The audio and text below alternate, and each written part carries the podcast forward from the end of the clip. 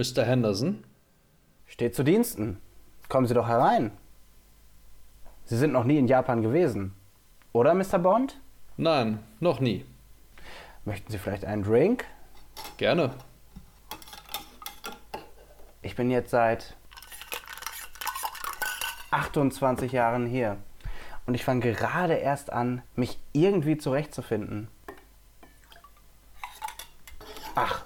Der ist übrigens gerührt und nicht geschüttelt. Das stimmt doch so für Sie, oder? Nein, eigentlich nicht. Aber darüber werden Sie sich bestimmt im Podcast über mich auch wundern.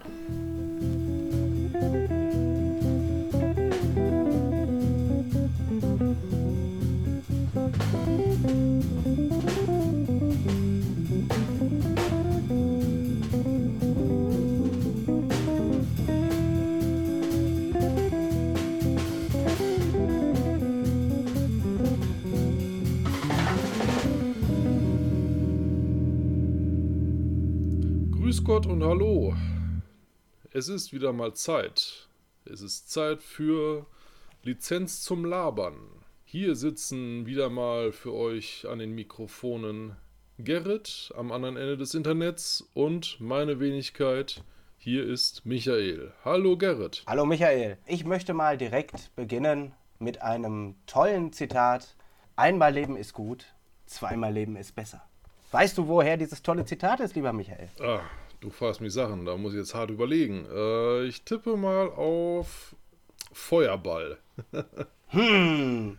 Nein, es ist doch der wunderbare Trailer zu dem Film, den wir heute besprechen wollen. Wer mal ordentlich ablachen möchte, kann sich gerne mal den Trailer auf YouTube zu diesem Film, den der Michael gleich kurz zusammenfassen wird, einmal anschauen. Ich war wirklich geflasht.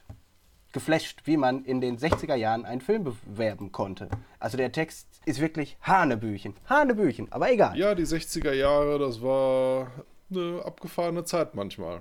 Und ich schätze mal, es hat sich dann auch irgendwo den Trailer niedergeschlagen. Aber heute haben wir ja einen Film aus dem Jahr 1967.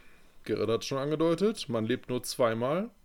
Und ich habe hier aus dem äh, James Bond Archives von Paul Duncan herausgegeben den Handlungsablauf kurz und knackig zusammengefasst. James Bond wird in Hongkong vermeintlich von Agenten aus Rotchina ermordet, doch es handelt sich dabei nur um eine Finte, die ihm ermöglichen soll, unerkannt nach Japan zu reisen, um dort die Entführung von Raumkapseln der USA und der UdSSR aufzuklären.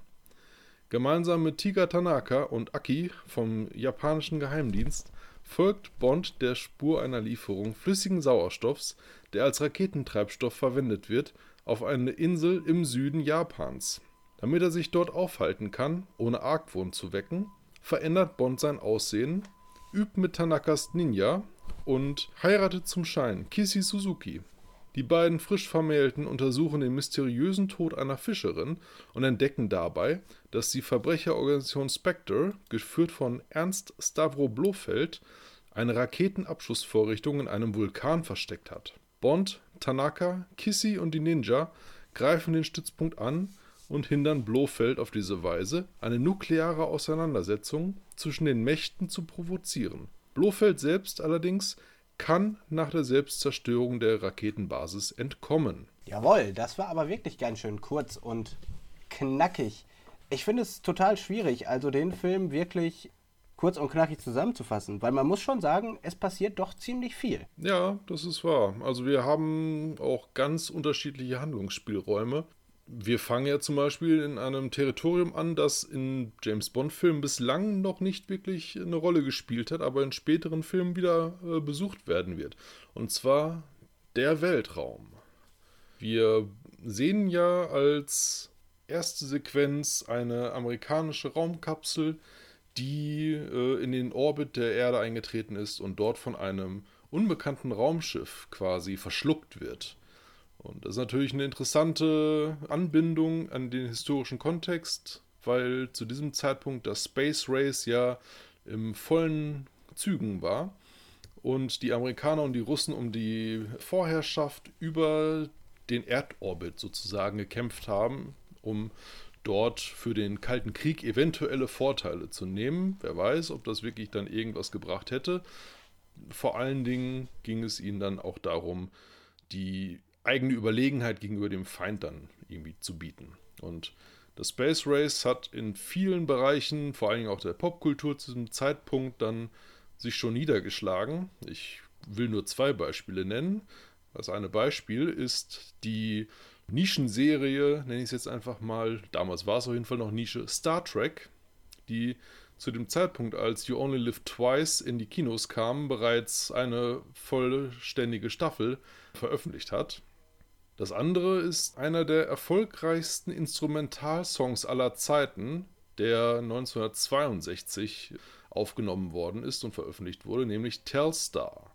Dieser Song, benannt nach dem ersten kommerziellen Satelliten für TV-Übertragung, hat sowohl in den USA als auch in Großbritannien mehrere Wochen lang die Spitzenposition der Charts inne gehabt und weltweit über 7 Millionen Exemplare verkauft. Die bekannteste Version und die, die auch diese Charts-Platzierung erzielt hat, ist von den Tornadoes aufgenommen worden. Und das sind halt zwei Beispiele dafür, wie das Space Race sich als popkulturelles Phänomen niedergeschlagen hat, auf das dann auch You Only Live Twice in dem Fall, James, also mit dem James Bond-Franchise dann auch aufgegriffen wird. Mhm. Aber zum anderen habe ich bei der Recherche auch äh, herausgefunden, dass in dem gleichen Jahr, am 27. Januar, das Abkommen über die friedliche Nutzung des Weltraums geschlossen worden ist. Da ging es ja letztendlich auch um die Verteilung von möglichen Ressourcen, die man im Weltall finden würde. Also natürlich, das Space Race ist in vollem Gange, aber trotzdem wurde ja auch zwischen den Großmächten äh, letztendlich darüber verhandelt, was würde passieren, wenn es wirklich dazu kommen würde, den Weltraum irgendwann mal ökonomisch zu nutzen. Das Space Race natürlich, es geht auf der einen Seite um so eine, ja ich sage mal, um einen intellektuellen Machtkampf, um einen Kampf der Systeme, also um ideologische Gedanken, um Vormachtstellung, aber auch letztendlich, was man sich, was man aus dem Vertrag so ein bisschen rauslesen kann, ist auch wirklich, wo es eigentlich ja, um wirklich so eine Art Grundbuchamt letztendlich auch ging, wie Ressourcen oder der Weltraum mal irgendwie verteilt werden würde. Deswegen ist es wirklich ein hochbrisantes Thema zu der Zeit. Ich persönlich muss aber direkt, weil wir ja genau bei der Einstiegssequenz sind, direkt dazu sagen, finde ich nicht gut. Technisch, inhaltlich, was hast du daran auszusetzen? Wir hatten beim letzten Film ja nochmal über handwerkliche Dinge gesprochen und wie toll ein recht ähnlicher Lebensraum äh, dargestellt wurde. Da hatten wir das Unterwasser-Setting, was ja eigentlich so das Leitmotiv des ganzen Films ist.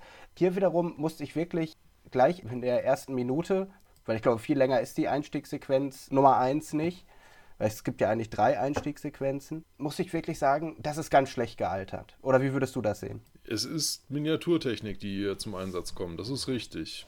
Ich sag mal, bei den Szenen hat es mich jetzt nicht so sehr gestört. Es gab Sequenzen später, wo es einfach offensichtlicher gewesen ist und wo es mir dann doch ein bisschen zu deutlich geworden ist. In diesem Fall hätte ich, konnte ich noch ein Auge zudrücken. Ja, gut, okay. Aber ich, ich muss wirklich sagen, das hat mich erstmal sehr abgeschreckt, weil ich hatte das wieder mal ganz anders in Erinnerung. Das muss ich tatsächlich sagen. Also klar, diese Szene ist auch in meinem Kopf zumindest ikonisch, wie sich so dieses Maul des feindlichen Raumschiffs öffnet und die amerikanische Kapsel verschluckt. Das hatte ich irgendwie viel, viel besser in Erinnerung. Nichtsdestotrotz war ich von der nächsten Szene eigentlich dann wiederum relativ angetan. Also es sind ja eigentlich drei Einstiegssequenzen, die ganz unterschiedliche Settings zeigen, ganz unterschiedliche Sequenzen darstellen, aber die zusammen ja letztendlich den Vorspann bilden. Und das ist ja irgendwo nicht näher benannt. Ein Treffen, ich schätze mal, irgendwo wird es ja in Deutschland oder so sein. Vermute ich einfach mal. Also man sieht ja nur Radarkuppeln. Der Teufelsberg ist es nicht. Das hätte Sinn gemacht wegen dieser ikonischen Radarkuppeln. Aber wo sich die Großmächte treffen, und da finde ich eins ganz interessant dran. Also klar, auf der einen Seite sind Vertreter der USA und der UdSSR, und beschimpfen sich gegenseitig, wer letztendlich für den Vorfall irgendwo verantwortlich ist. Und in der Mitte sitzt natürlich das britische Empire und äh, spielt sich da als, ja, ich sage mal, als Vermittler auf. Und ich finde, ich weiß nicht, ob dir das auch so ging, aber irgendwie kommen die Briten da sehr arrogant rüber. Ich weiß nicht, das war so mein erster, so als wenn, ah, da ist so ein kleines Kind, da ist ein kleines Kind, aber wir, das große Weltreich, Britannien, wir lösen das Ganze jetzt mal. Oder kam dir das nicht so vor? Doch, eindeutig. Also die Briten werden hier sehr stark als überlegen irgendwie gegenüber den Russen und Amerikanern gezeichnet und mir ging es ähnlich, dass es mich zum einen auch äh, an die Vater-Metapher quasi erinnert hat, dass ja der Vater gegenüber zwei zankenden Kindern irgendwie äh, schlichten muss, Ja. während die Russen und Amerikaner dann in dieser kalten Kriegsdichotomie quasi gefangen sind und sich gegenseitig beschuldigen, zeichnet sich Großbritannien in diesem Fall als out of the box thinking quasi irgendwie aus die über das große Ganze quasi einen Überblick besitzen, der den anderen irgendwie abgeht. Und das ist natürlich schon wirklich ziemlich eindeutig in plumper Form dann dargestellt. Ja, auf jeden Fall. Und auch, dass der, ich weiß nicht, wer es ist, also es wird nicht der britische Premierminister sein, aber auf jeden Fall ein hoher britischer Verhandlungsführer empfiehlt ja auch beiden Mächten, ihre Agenten auszusenden nach Asien. Also allein finde ich diese Anmaßung als letztendlich ja kleine zerbrochene Supermacht den wirklichen Playern zu sagen, was sie zu tun haben.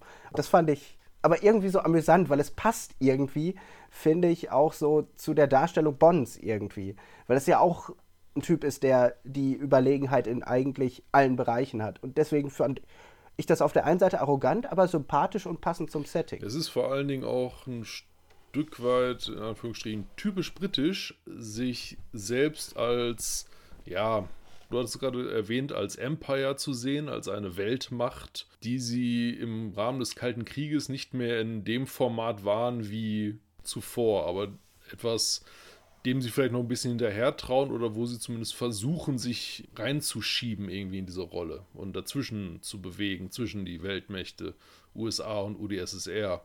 Ja, wir haben das in den letzten Jahren ja auch immer noch mitbekommen, wie sehr die Briten um ihre eigene Superiorität quasi ringen und auch versuchen dann ihre Sonderstellung irgendwo in der Welt besonders hervorzuheben.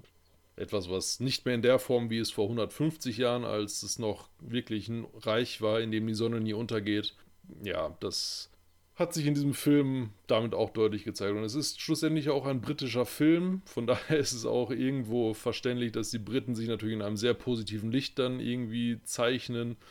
Und ja, das muss man dann halt einfach dann mit einem Lächeln und leichtem Kopfschütteln einfach hinnehmen, würde ich sagen. Ja, also wie gesagt, ich fand es ja auch relativ passend und letztendlich leitet das ja auch dann direkt in die nächste Sequenz des Vorspanns über. Also wo Bond in Singapur mit einer Gespielin zu sehen ist, der er sofort seinen charmanten Charme, der mehr als fragwürdig erscheint, entgegenbringt. Allerdings, also es ist schon rassistisch, wenn man fragt, ob Chinesinnen oder wieso Chinesinnen anders schmecken als andere Mädchen. Ich habe es mir extra aufgeschrieben. Warum schmecken chinesische Frauen eigentlich anders als unsere Frauen? Allein die Betonung in der deutschen Synchronfassung ist wirklich der Hammer. Das ist wirklich der Hammer, wenn man sich das auf der Zunge zergehen lässt. Ich habe es mir auch auf Englisch angehört. Da ist, ist es natürlich, es sind andere Worte, aber auch diese Betonung ist, ja, also sie ist im Deutschen einfach eine Spur sexistischer. Ja, auf jeden Fall auch schon eine wirklich in ihrer Formulierung heutzutage sehr krasse Form, in der da der Sexismus sich da Bahn bricht. Und auch Rassismus. Ja, absolut. Weil es geht jetzt ja weiter. Das ist ungefähr ein Unterschied wie äh, Peking-Ente und russischer Kaviar. Das ist ja so eine Stereotypisierung und äh, der Vergleich von Frauen und letztendlich Gerichten, also das mutet heute schon ein bisschen bizarr an, aber das Geilste ist natürlich, finde ich, und da toppt es natürlich, dass die junge Gespielin natürlich dann darauf antwortet, Darling, du wirst von mir doch bestens bedient. Und er darauf antwortet, dann gib dir doch mal Mühe. So, also ich finde, innerhalb dieses kleinen Dialogs, auf Englisch mag er ja ein bisschen anders klingen, aber ich denke, der Inhalt bleibt ja auch in der englischen Synchron oder in der englischen Originalfassung wahrscheinlich erhalten. Das ist einfach der Hammer, dieses Selbstverständnis der Zeit. Ja, das kommt auch in der englischen Fassung rüber und da kann man sich nur noch drüber wundern, wie das, dass das damals so in der Form stattfinden konnte. Heutzutage kannst du dir das echt nicht mehr vorstellen. Es wird dann im Umkehrschluss jetzt natürlich dann schön gezeigt, wie James Bond Promiskuität in diesem Fall ihm zu seinem Verhängnis wird. Auch wenn wir nachher natürlich herausfinden, dass er alles nur irgendwie gefaked hat. Aber es ist trotzdem naja, ich sag mal so, er hat, er hat in der Situation wahrscheinlich jede Kugel einfach verdient. ja, tatsächlich. Auch genau, genau das musste ich nämlich auch denken. Also, wenn heute ein feministisches Killerkommando existieren würde, äh, hier hätte es auf jeden Fall einen rechtlich legitimierten Einsatz wahrscheinlich, weil das ist echt der Hammer. Also, ich musste wirklich schmunzeln, aber irgendwie, das ist es auch. Und das sagten ja auch letztens die Kollegen bei Kino Plus. Die sprachen auch darüber, wie schlimm es heute ist, in Anführungszeichen, es ist sich nach heutigen Maßstäben James Bond-Filme anzugucken. Aber auch da haben sie hervorgehoben, man muss das aus der Zeit bewerten.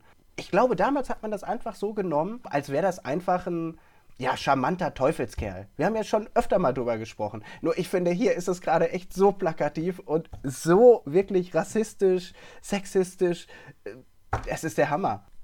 Das ist ja noch der eine Punkt. Aber so diese, ja, wie sagt man, diese, nee, Nonchalance ist das falsche Wort, dieses, dieses mackerhafte, dandyhafte, dieses, wie er da liegt, so King Louis-mäßig, ey, alter, mach mal und so. Es ist wirklich so, wie du sagst, er hat jede einzelne Kugel in dem Moment verdient. Das ist richtig. Okay, es kommt ein chinesisches Killer-Team rein, er verschwindet im Bettkasten, wird durchlöchert und da geht es ja für mich schon so ein bisschen los. Hast du dich auch gewundert, was das für ein Kintop da war, den man da jetzt gesehen hat? Also mir ging es auf jeden Fall so, dass ich mich gefragt habe, waren jetzt die Attentäter Komparsen der Briten?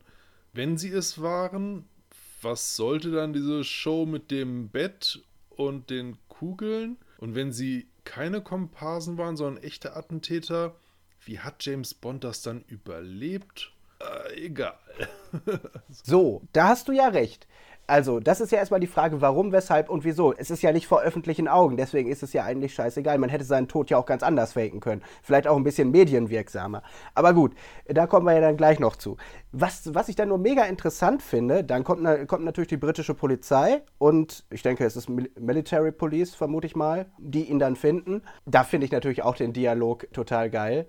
Muss ich wirklich sagen ich krieg's nicht mehr ganz auf die Kette, aber so nach dem Motto, er ist im Dienst für das Land gestorben. Also, ne, es ist ja nun eindeutig, dass er gerade Knickknack gemacht hat. Aber das ist ein Tod, so hätte er es sich gewünscht. Ich beneide ihn.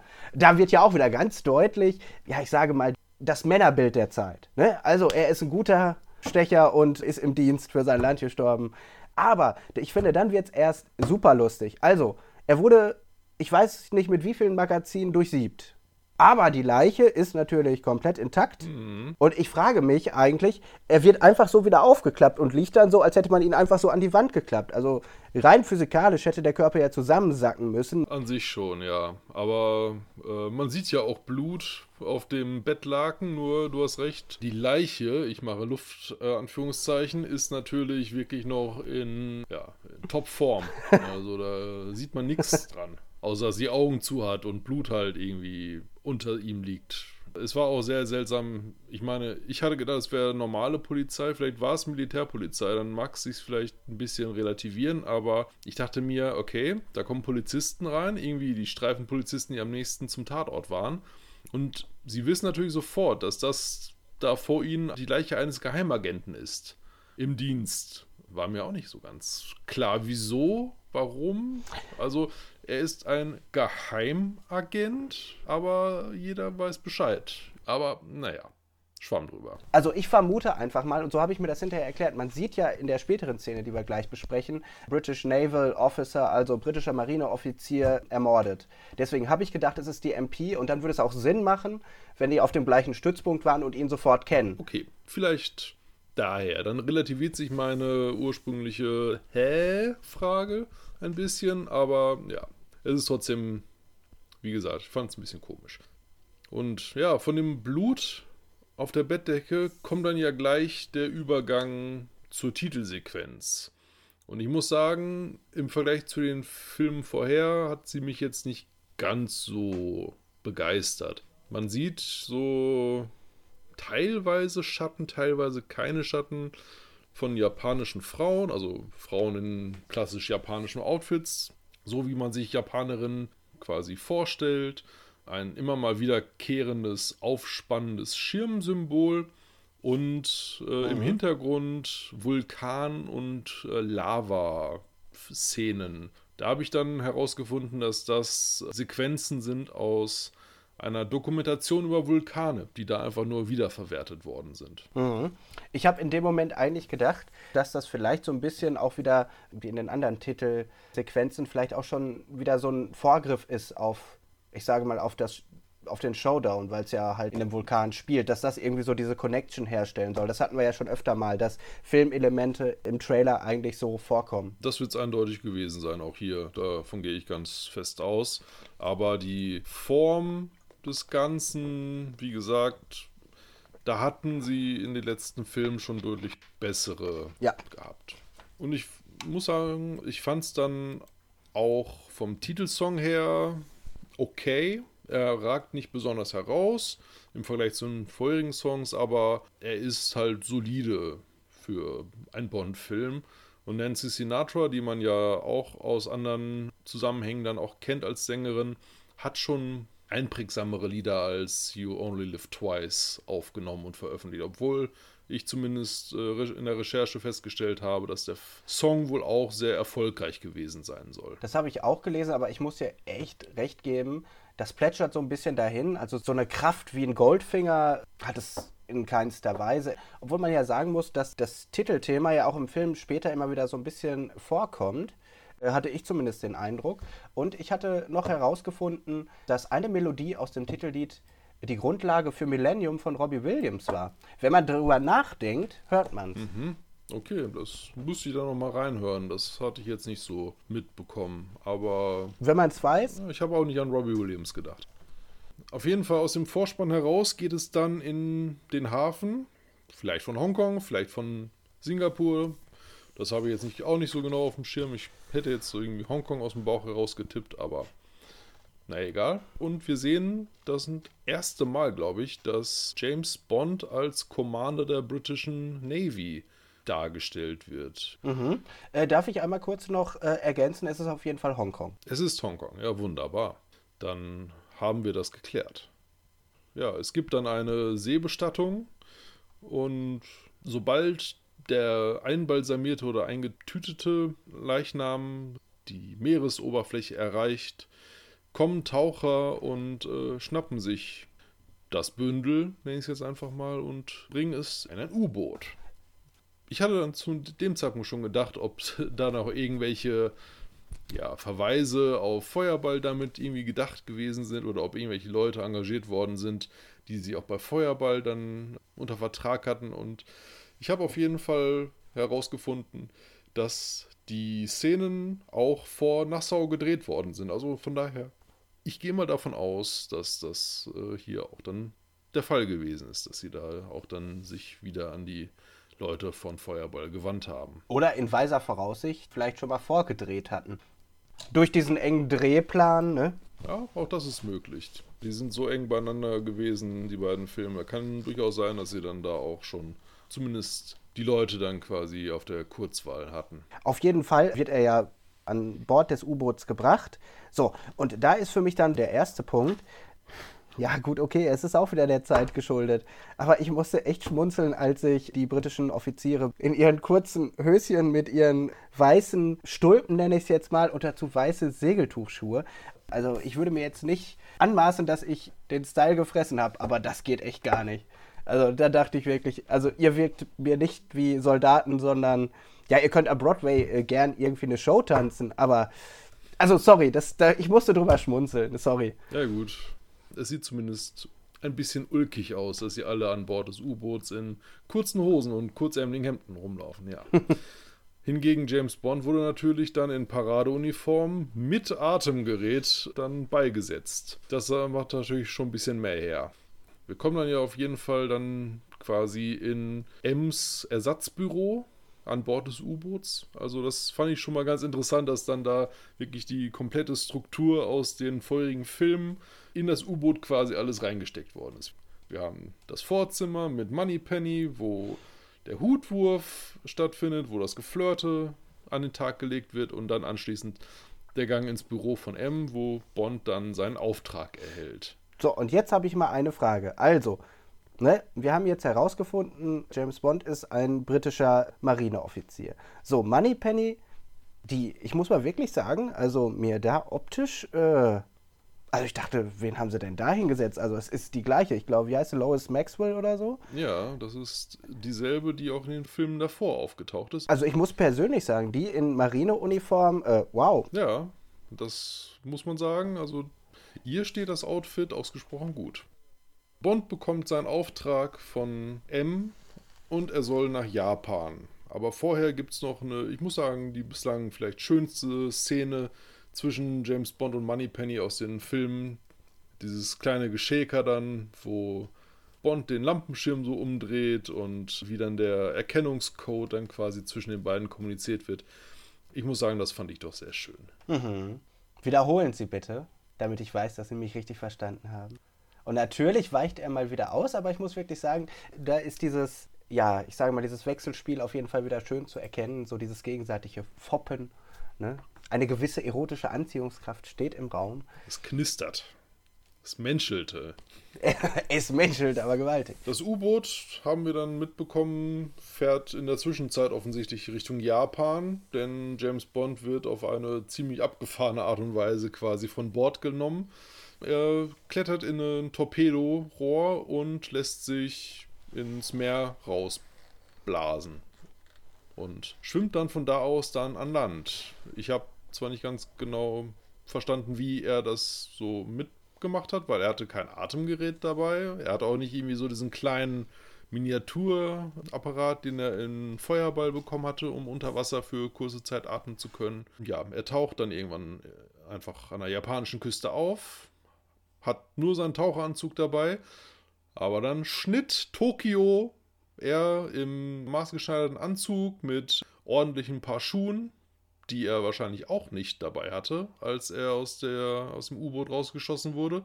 Aber naja, auch hier kann man einfach dann das alles dann auf den Kintop dann irgendwie schieben. Ja, vor allem, ne, Hongkong, ne, also noch unten in China und dann befinden wir uns in Tokio. Ich habe jetzt nicht gegoogelt, wie viele Kilometer das sind, aber da hat er doch wirklich ordentlich was zurückgelegt. Gut, wir gehen mal einfach davon aus, und das macht der Film an ganz, ganz vielen Stellen. Das ist mir in keinem Film so krass aufgefallen, dass der Dinge rafft, also lange Zeitperioden, ohne dass es dafür eine Erklärung gibt.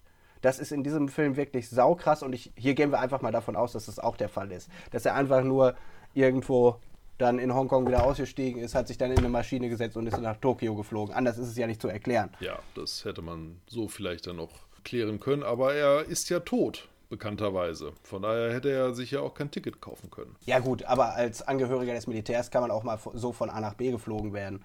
Natürlich, klar.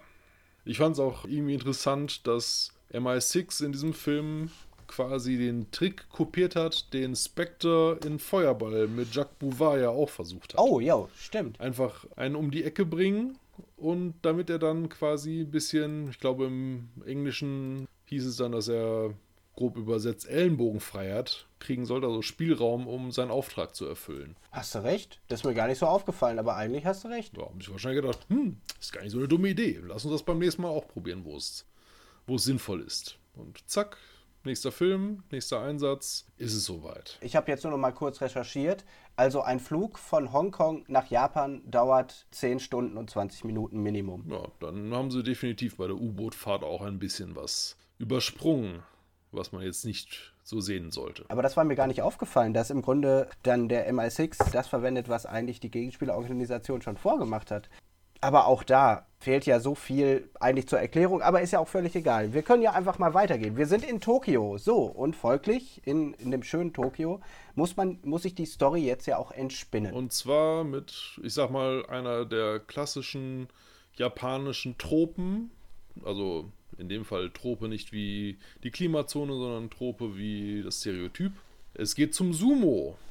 Ich denke mal, das ist klassisch japanisches Stereotyp Nummer 1 oder zumindest ganz weit oben auf der Liste. Mhm. Interessant daran ist, dass sie für diese Sequenz den Sumo-Kampf komplett arrangieren und filmen mussten. Die Sumo-Ringer selbst haben sich dann nämlich nicht dazu bereit erklärt, irgendwie wenn Cut gerufen wurde, dann irgendwie aufzuhören und dann wieder in die Ausgangsposition zurückzukehren, sondern die haben da einfach wirklich einen Kampf dann gemacht und das Filmteam musste halt zusehen, dass sie dann im Rahmen dieses Kampfes dann da ihre Szenen dann in den Kasten gekriegt haben. Aber ich muss wirklich sagen, ich fand das eigentlich ganz spannend. Man merkt ja eigentlich auch, und du wirst das ja wahrscheinlich gleich noch mit der Entstehungsgeschichte so ein bisschen beleuchten, aber bei mir hat sofort funktioniert. Ich finde, gerade Japan ist für mich so eine Kultur, die ich gar nicht so kenne und wie so ein Sumo-Kampf aussieht, ist, glaube ich, für Europäer, auch gerade in den 60er Jahren, wo man ja noch viel weniger von der Welt wusste als wir heute, ja, durch ne, die technische Entwicklung, Internet, sage ich nur, muss ich wirklich sagen, mich hat das so gecatcht, weil das ist ja so ein kulturelles Ereignis, was ich so nicht kenne also fand, ich fand es total spannend. Also klar, man kennt einen Sumo-Ring, aber wie so ein Kampf aussieht, sieht man ja nicht. Also es gibt Filme über Karate-Kämpfer, es gibt Filme über äh, Martial Arts-Kämpfer, aber hast du mal Sumo Fighter 4 gesehen oder so? Gibt's ja nicht. Also ich fand es auf jeden Fall spannend. Ja, es hörte sich eben gerade auch ein bisschen sarkastischer bei mir an, als es vielleicht rüberkommt. Ich persönlich finde nämlich auch, dass sie in dem Film jetzt mal wirklich eine exotische, fremdartige, aber nicht ganz so abgenutzte Szenerie sich ausgesucht haben als in den Vorgängerfilmen. Also jetzt nach Feuerball muss ich sagen, die Karibik war nicht schon wieder notwendig. Und da ist Japan wirklich eine angenehme Abwechslung, weil wahrscheinlich, wie du schon gesagt hast, die Leute in den 60er Jahren aus der Hemisphäre nicht so wirklich viel kennen konnten bis dahin. Ich habe auch keine Ahnung, ob es schon irgendwelche westlichen Kinofilme gab, die in Japan gedreht worden sind oder andersherum Filme mit Japan als Handlungsort im westlichen Kino irgendwie schon großartig ähm, angelaufen sind. Das könnte natürlich sein, aber wir können ja auf jeden Fall davon ausgehen, dass es noch ein sehr exotisches, unverbrauchtes Setting war. Mhm. Und ich muss wirklich sagen, auch 2020 fand ich es noch interessant. Ne? Allein wie die Menschen, ja. wie die Menschen da zusammensitzen. Ich sag mal, dieses Broadway-artige, was so eingeblendet wird mit den ganzen Leuchtreklamen, was so ein bisschen aber auch natürlich an Las Vegas erinnert, so. Aber in den 60er Jahren habe ich ein ganz anderes Bild von Tokio irgendwie so vor Augen. Also sicherlich Leute, die sich mit japanischer Kultur auskennen und das gibt ja viele, die so Mangas lesen und all sowas, die kennen sich da wesentlich besser aus. Aber ich war gleich so, ja, das Setting hat mich sofort abgeholt, durch diese Leuchtreklamen, durch, durch den Sumo-Kampf also die Ausstattung fand ich am Anfang schon mal super. Das ist auch so, eine, so ein Motiv, das sich durch den Film hindurchzieht. Man sieht sehr schön die Widersprüchlichkeit Japans. Auf der einen Seite ein Land, das sich sehr auf seine althergebrachten Traditionen besinnt. Wir sehen viele alte japanische Gebäude. Wir haben die ich nenne sie jetzt einfach mal Bart-Zeremonie, die wir später auch nochmal bestimmt äh, eingehender besprechen werden. Wir haben die Ninjas, wir haben Sumo-Ring, dann auf der anderen Seite haben wir halt das moderne Japan mit Leuchtreklame, mit hochtechnisierten Unternehmen. Wir haben die Mikrotechnologie in Akis Auto, die wir jetzt in dieser Szene im Sumo-Tempel ja auch dann kennenlernen. James Bond-Kollegin Aki vom japanischen Geheimdienst. Wobei ich sagen muss, immer wenn ich den Namen sage, dann denke ich unwillkürlich an Hans-Joachim Watzke mit einer langen Schwarzhaarperücke. Und das macht dann doch ein bisschen die Immersion für mich schon wieder zunichte. Vor allem, ich musste wirklich nachgoogeln, wie sie heißt. Einmal ist es auch falsch übersetzt in der deutschen Synchro.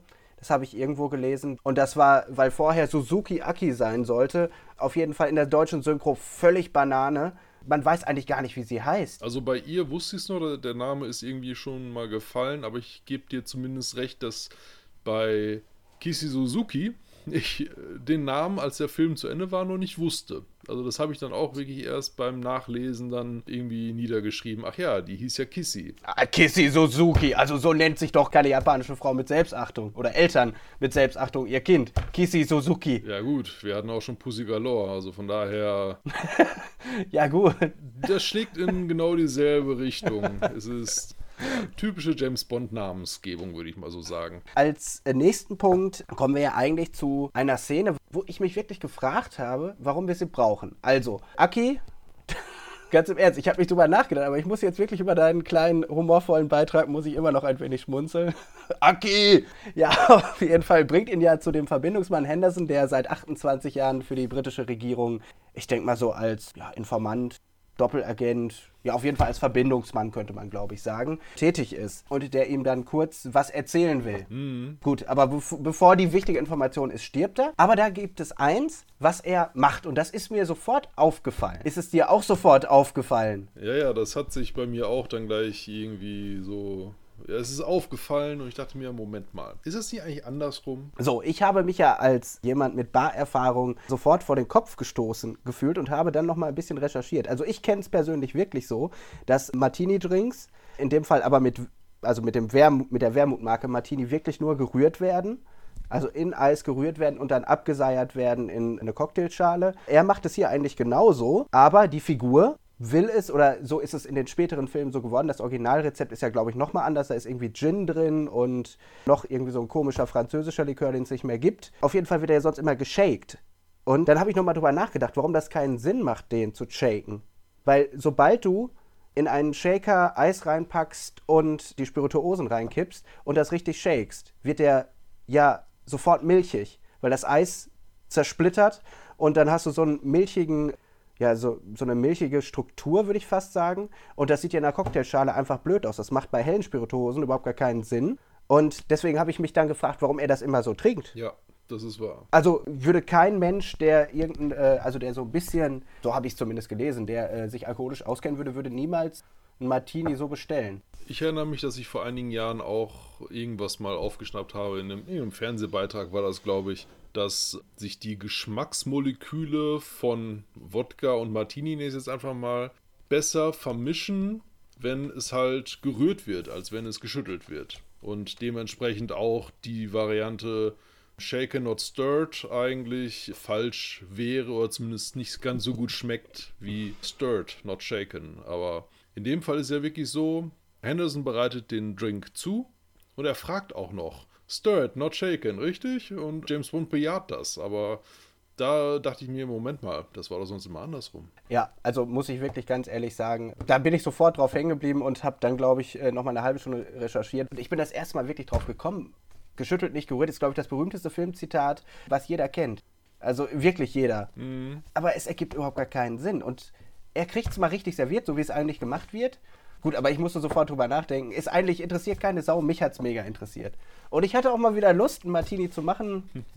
Trinken mag ich nicht so gerne, vor allem dieses mit der Olive dann da rein. Das fehlt da, aber kommt, glaube ich, auch in späteren Filmen. Ich erinnere mich gerade an Moonraker, da wird es mit einer Olive serviert. Ja, auf jeden Fall. Henderson wird um die Ecke gebracht. Genau, und James Bond schaltet dann, muss ich sagen, sehr schnell. Also er überwältigt erst einmal den japanischen Attentäter und dann sieht er, dass der Fluchtwagen parat steht und er nimmt sich quasi schnell den Hut, die Gesichtsmaske und ich glaube auch irgendwelche Überzieher für die Schuhe und legt sich dann verletzt miemend auf die Rückbank des Autos und fährt dann mit dem Fluchtwagenfahrer dann zur Firma von Osato Technologies, wie wir dann sehen.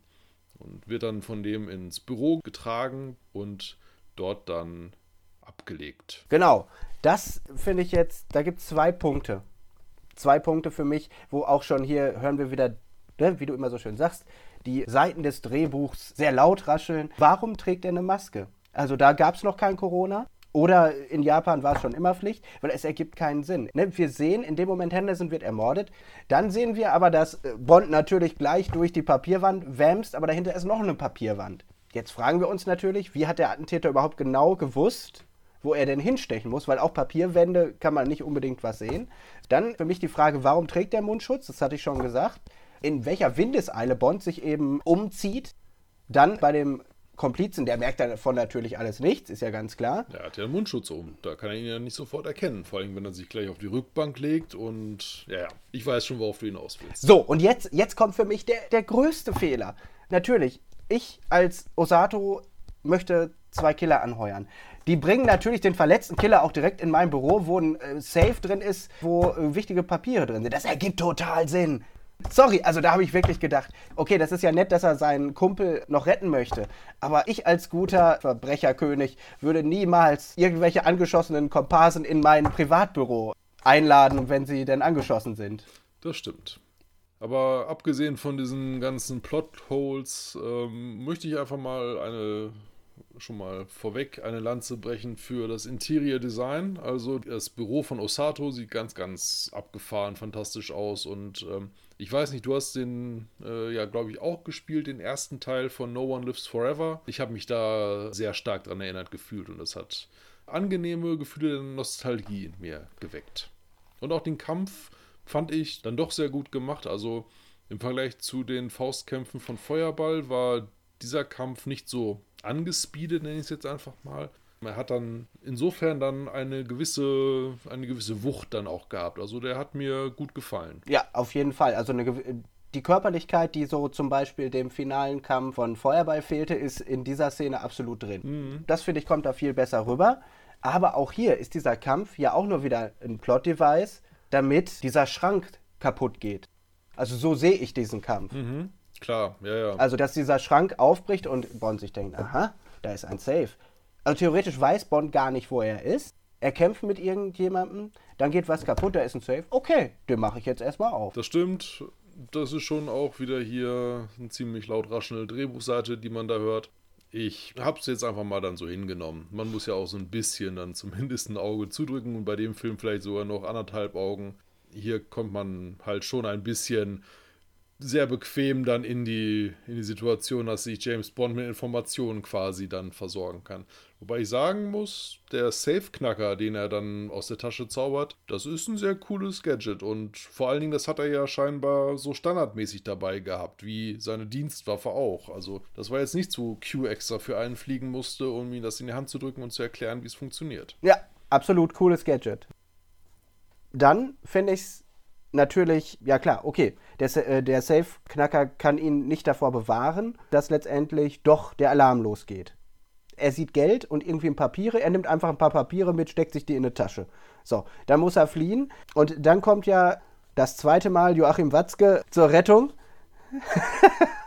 Auch hier muss ich mich wieder fragen, wie hat es Joachim so schnell äh, geschafft, vor Ort zu sein? Ist für mich nicht ganz nachvollziehbar, aber vielleicht hast du eine Antwort drauf. Also sie hat ihn ja schon zu Henderson gebracht und irgendwie muss ja auch der Tod von Henderson auch im Rest des Hauses sich ähm, ja, Bahn gebrochen haben. Ich kann mir einfach nur erklären, dass sie sich dann hinter das Steuer ihres Autos gesetzt hat, wozu ich ja auch noch ein bisschen was erzählen kann und ist dann dem Fluchtwagen hinterhergefahren, um zu gucken, wo er landet. Und sieht dann halt ein paar Minuten später, wie James Bond dann da schießend aus dem Gebäude rennt. Mhm. Ja, ich glaube, das hast du mir sogar schon mal erzählt. Ich möchte da auch nicht vorgreifen. Aber hat es vielleicht damit zu tun, dass die Frau gar nicht Auto fahren konnte? Ja, darauf läuft es hinaus. Und das ist eine der beiden kleinen Geschichten, die ich zu Auto und Fahrerin äh, zum Besten geben möchte. Ja, dann hau doch mal raus. Ja, also das Auto ist ein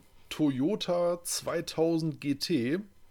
Der ist 1965 der Öffentlichkeit vorgestellt worden und bis zum Oktober 1966, also ein Jahr später, hat das Auto 16 verschiedene Geschwindigkeitsrekorde aufgestellt. War also sehr gehypt ist allerdings erst dann im Mai 1967 in den freien Verkauf gekommen und zwar für ganz genau fünf Monate. Im Oktober 1967 wurde das dann wieder quasi das Band stillgestellt. Der Wagen ist dann auch nur 340 bis 350 Mal gefertigt worden. Das ist damit begründet worden, dass das Auto für damalige Zeiten einen extrem hohen Preis hatte, den sich kaum jemand in Japan leisten konnte. Die beiden Modelle, die jetzt in dem Film auftauchen, sind übrigens die allerersten Autos in Japan, die ein Cabriolet gewesen sind. Das Auto ist sonst normalerweise halt mit einem festen installierten Dach gewesen und für den Film haben sie dann extra die Dachkonstruktion quasi abgenommen. Die zweite Geschichte ist, was du gerade schon richtig gesagt hattest, Akiko Wakabayashi, die Schauspielerin von Aki, ist nicht in der Lage gewesen, ein Auto zu fahren. Sie besitzt keinen Führerschein oder sie, besaß zu dem Zeitpunkt der Dreharbeiten keinen Führerschein, sodass sie in den Nahaufnahmen, die ja von einem Bluescreen dann gedreht worden sind, quasi einfach nur so getan hat. Und für die äh, Verfolgungsjagden im Film ist es dann halt wirklich so gewesen, dass da ein Stuntman mit einer schwarzhaarigen Perücke dann am Steuer saß und das Auto gesteuert hat. Mhm. Ich glaube, es gibt sogar eine zweite Szene, wo sie nochmal gedoubelt worden ist von einem äh, Stuntman, aber da kommen wir ja gleich nochmal zu. Also ich muss mich eigentlich echt wundern. Ich hätte jetzt wirklich, also ich habe jetzt gar nicht erkannt, dass das ein Toyota ist. Wurde das Auto dann nicht nochmal released nach dem Film?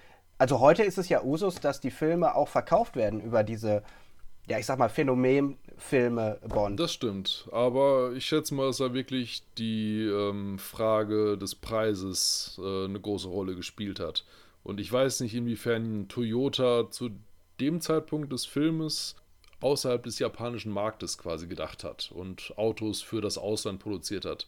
Abgesehen von den, ja, von den echten Modellen gab es dann noch ähm, Spielzeugvarianten, wie sie auch für den DB5 dann nach Goldfinger äh, angefertigt worden sind. Aber die Spielzeugversion des Toyota 2000 GT haben jetzt nicht so viel äh, so viele Leute dazu gebracht, den zu kaufen. Auch wenn man jetzt quasi einen Original Corgi Toyota 2000 GT quasi irgendwo findet, wird er wohl ganz ordentliche Sammlerpreise mittlerweile entfalten, aber ja, die Zahl der verkauften Spielzeugmodelle ist wohl auch nicht allzu groß gewesen. Ja, also kann man sich ja vorstellen, das Auto wird ja nicht so prominent in Szene gesetzt wie jetzt der Aston Martin. Also das kann man ja auch so gar nicht vergleichen, weil so viel technisches, ja, obwohl ich muss wirklich sagen, wir werden ja gleich noch drüber sprechen. Ich finde es auch jetzt mega cool, aber ich glaube einfach, dass das gar nicht so attraktiv war, auch für den westlichen Markt. Ja, aber bevor wir uns jetzt weiter nochmal am Auto aufhängen, würde ich dann jetzt doch mal zu der nächsten Szene kommen. Also, wir reisen dann in das Hauptquartier des ja, japanischen Geheimdienstchefes Tanaka alias der Tiger. Und da muss ich wirklich sagen, auch wenn ich sonst immer mecker. Aber das finde ich irgendwie cool. Also, die Verfolgungsfahrt endet. Bond macht Aki an. Was wird denn hier gespielt und wer sind sie denn überhaupt? Sie verschwindet und er folgt ihr und auf einmal öffnet sich eine Bodenplatte und er rutscht irgendwie eine ewig lange metallerne Bahn runter und landet auf einmal dann im Büro des Tigers. Und das muss ich wirklich sagen, das fand ich irgendwie cool. Also, weiß ich nicht. Auch da ist wieder das Design, aber da wirst du jetzt ja wahrscheinlich noch was zu sagen. Ich finde es irgendwie mega. Und ich finde, sowas will ich ja auch im Bond-Film sehen. Ich möchte ja gerade solche Geheimverstecke sehen. Ich möchte ja irgendwelche Geheimtüren und Geheimgänge sehen. Deswegen, ich will nicht immer nur meckern. Also das fand ich jetzt zum Beispiel wieder mega. Ja, auf jeden Fall. Also das, was ich schon zu äh, Osatos Büro gesagt habe, das kann ich hier für die Rutsche, für das erste Büro und dann für den Zug von Tanaka ebenfalls wiederholen. Das ist ähm, wirklich ganz abgefahren und sehr, sehr schön gefertigt worden. Zum Thema Set-Design und besonders zum Thema Ken Adam. Da komme ich aber noch ein bisschen später dazu. Da habe ich mir dann für, ja, für das Showpiece des Films sozusagen, dann habe ich mir ein bisschen was zurechtgelegt, was ich dann zum Besten geben möchte. Ja, auf jeden Fall. Aber ich muss sagen, ich finde dieses, dieses Büro, was er da hat, total spacig. Mhm. Wenn man so ein bisschen darauf achtet, steht das so in der Set-Entwicklungslinie der anderen Filme aber trotzdem, ich finde, es passt irgendwie. Auch diese Idee, dass der Geheimdienstchef äh, Japans einen eigenen Zug hat, fand ich eine total coole Idee. Glaube ich, wird auch immer mal wieder in anderen Filmen aufgegriffen. Ja. Erinnerte mich in erster Linie so ein bisschen an Snowpiercer, aber die Idee fand ich einfach cool, dass von seinem Büro im Grunde er überall in der Stadt hinreisen kann, weil er einfach das U-Bahn-Netz nutzt. Und das fand ich eigentlich echt eine ganz coole Geschichte. Das ist in der Tat sehr clever und ich sag mal, für Japan, das ein Land ist, das ein sehr gut ausgebautes äh, Schienennetz hat, auf jeden Fall auch eine sehr sinnvolle Nutzung oder ein sehr sinnvolles Vehikel dann fürs schnelle Hin- und Herkommen. Besser als zumindest über die vollen japanischen Straßen dann irgendwie sich zu bewegen. Ach, mir fällt gerade direkt ein, in welchem Bond-Film das wiederverwendet wird. Golden Eye. Natürlich, ja, das ist richtig. Trevelyan, Trevelyan heißt er, glaube ich, ne? Trevelyan. Ja, genau, nutzt ja auch einen alten sowjetischen Panzerzug, in dem sich wohl angeblich im Fall einer Atomkrise die komplette, also die kompletten obersten Mitglieder der Partei hätten befinden müssen. Also das scheint wohl auch darauf zu rekurrieren. Fällt mir aber gerade erst ein. Ein anderes äh, nettes Detail, das mir schon vorher in einigen Situationen aufgefallen ist. Ich finde es schön, dass in Japan die Türrahmen alle ein bisschen niedriger gewesen sind und James Bond sich immer ein bisschen ducken muss, um da durchzukommen. Das fand ich doch sehr schön. Und dann befinden wir uns im Zug und James Bond darf wieder sich als kultivierter Lebemann darbieten, indem er auf die erste Kommastelle genau die Trinktemperatur von Sake quasi aufsagt. 84,5 Fahrenheit. Nicht mehr und nicht weniger. Ja, fand ich auch wieder cool. Also er weiß ja alles. Und da habe ich mich dann noch was gefragt, das haben wir eben vergessen, passt jetzt aber auch genau zu seiner Kultiviertheit. Als er von Moneypenny verabschiedet wird, wirft sie ihm ja noch ein Dictionary Japanisch hin, also japanische Fortgeschrittene steht da auf Englisch drauf. Da sagt er, du hast vergessen, dass ich in Cambridge Sprachen studiert habe. Mhm. Also, das fand ich mal so interessant, weil man hier mal wieder so einen Blick auf den Flickenteppich der Identität Bonds wieder so ein bisschen was gesehen hat. Also seine Kultiviertheit hat ja Gründe. Das muss er ja alles irgendwo gelernt haben. Ich finde es nur total schwierig, das für mich in ja, ich sage mal, in einen Kontext zu bringen. Also jemand, der in Cambridge Sprachen studiert hat, jemand, der eine militärische Ausbildung genossen hat, jemand, der ja letztendlich eine kulturelle Ausbildung genossen hat. Wie soll das alles zusammenpassen? Das ist mir jetzt gerade nur noch mal mit der Kultiviertheit noch mal eingefallen, dass ich das noch mal kurz thematisieren wollte. Mhm. Also wie, wie, wie kann das zusammenkommen, dass ein Mensch in so vielen unterschiedlichen Bereichen top ist? Es ist halt eine Figur, die zum einen immer genau das richtige Set an Skills hat und in allem auch irgendwo exzellent ist. Also man kann nicht einfach nur 0815 Otto Normalverbraucher irgendwie hinschicken. Es muss natürlich dann immer gleich die Person sein, die am besten geeignet ist und James Bond ist dann offensichtlich das äh, Schweizer Militärmesser des britischen Geheimdienstes. Der Mann, der alles kann und der überall für eingesetzt werden kann. Das war Perry Roden, der Mann, der alles kann. Also, jetzt äh, wollen wir hier mal nicht Sachen durcheinander bringen. Okay, dann ist James Bond der Perry Roden des britischen Geheimdienstes. Nein, ich äh, wollte nur noch mal darauf hinaus, weil ich finde das ja auch immer geil und es ist ja auch schön, gerade dass es nicht erklärt wird. Eigentlich macht es ja auch den Charakter aus, dass es so nebulös ist. Das Mysterium, ja. Ja, genau. Man sieht es ja immer, wenn man versucht, Origin-Stories zu Figuren, die ikonisch sind, irgendwie zu bilden, ergibt das alles keinen Sinn. Es ist ja schön, dass er das alles weiß. Ich frage mich, wie kann dieser Mensch so viel über Alkohol wissen? Und vor allem so viel Alkohol trinken? Darf der überhaupt noch fahren? Darf der seinen Beruf noch ausüben? Tja, das gehört alles mit dazu. Berufsrisiko. Er ist bestimmt gut versichert. ja, aber überleg mal, wie viel da in jedem Film so weggesoffen wird. Aber gut, okay, andere Baustelle. Ja, auf jeden Fall, die Unterlagen, die Bond gestohlen hat aus Osatas Tresor, beinhalten ja einen Mikropunkt. Mhm. Ein Bild von einem Schiff und mit einem Mikropunkt versehen, wo etwas draufsteht. Genau. Das haben dann die Techniker von Tikataka dann ruckzuck quasi entschlüsselt. Sie haben auch die, ähm, sind auch in der Lage, die Location, an der das Foto aufgenommen worden ist, zu erkennen. Und vielleicht bringe ich es jetzt durcheinander, aber ich meine, im Punkt stand doch drin, dass sie dieses Foto einer amerikanischen Touristin abgenommen haben, die sie dann auch liquidierten. Genau. So, und da habe ich mich gefragt. Ich habe mich dann so ein bisschen über Mikropunkte informiert, weil ich es ganz interessant finde. Ist ja eigentlich letztendlich eine Spionagetechnik, wo die Nazis wohl ganz groß drin waren, so wie ich las. Und letztendlich wird ja in einem sehr aufwendigen Verfahren werden Informationen verkleinert und müssen auch sehr aufwendig wieder vergrößert werden und haben dann ungefähr die Größe von einem Maschinenschreibpunkt. Und da habe ich mich da wirklich gefragt, das ist, liegt im Safe und warum ist da ein Mikropunkt drauf gewesen? Also ich finde, ich fand das cool, klar. Aber auch hier habe ich mich wieder gefragt, das ist ja eigentlich nur, ich sag mal, ein Foto gewesen for your eyes only. Da hätte es jetzt keinen Mikropunkt bedurft. Aber fand ich cool. Das stimmt. Das ist auf jeden Fall auch ein schönes kleines Geheimdienstdetail, das dann da in den Film eingeflochten worden ist. Wir haben diese Spur quasi jetzt aufgedeckt. Aber in der Zwischenzeit müssen sich natürlich so gestresste Geheimagenten dann erstmal entspannen und Jetzt kommt dann eine Szene, bei der ich dann wirklich die Hände vors Gesicht geschlagen habe. So, so dermaßen entsetzt war ich schon davon. Äh, die Badezimmer-Szene, nenne ich jetzt einfach mal, wo Bond ah. und äh, Tanaka natürlich sich von einem halben Dutzend in Bikinis gekleideten japanischen Frauen dann irgendwie pflegen lassen. Denn in Japan ist es so, Gerrit, merke es dir, die Frau dient dem Manne. Dementsprechend lassen sich die beiden dann da schön, ja, erstmal den, den Wams putzen. Auf Deutsch wird wirklich gesagt, in Japan ist es so, der Mann kommt zuerst und erst dann die Frau.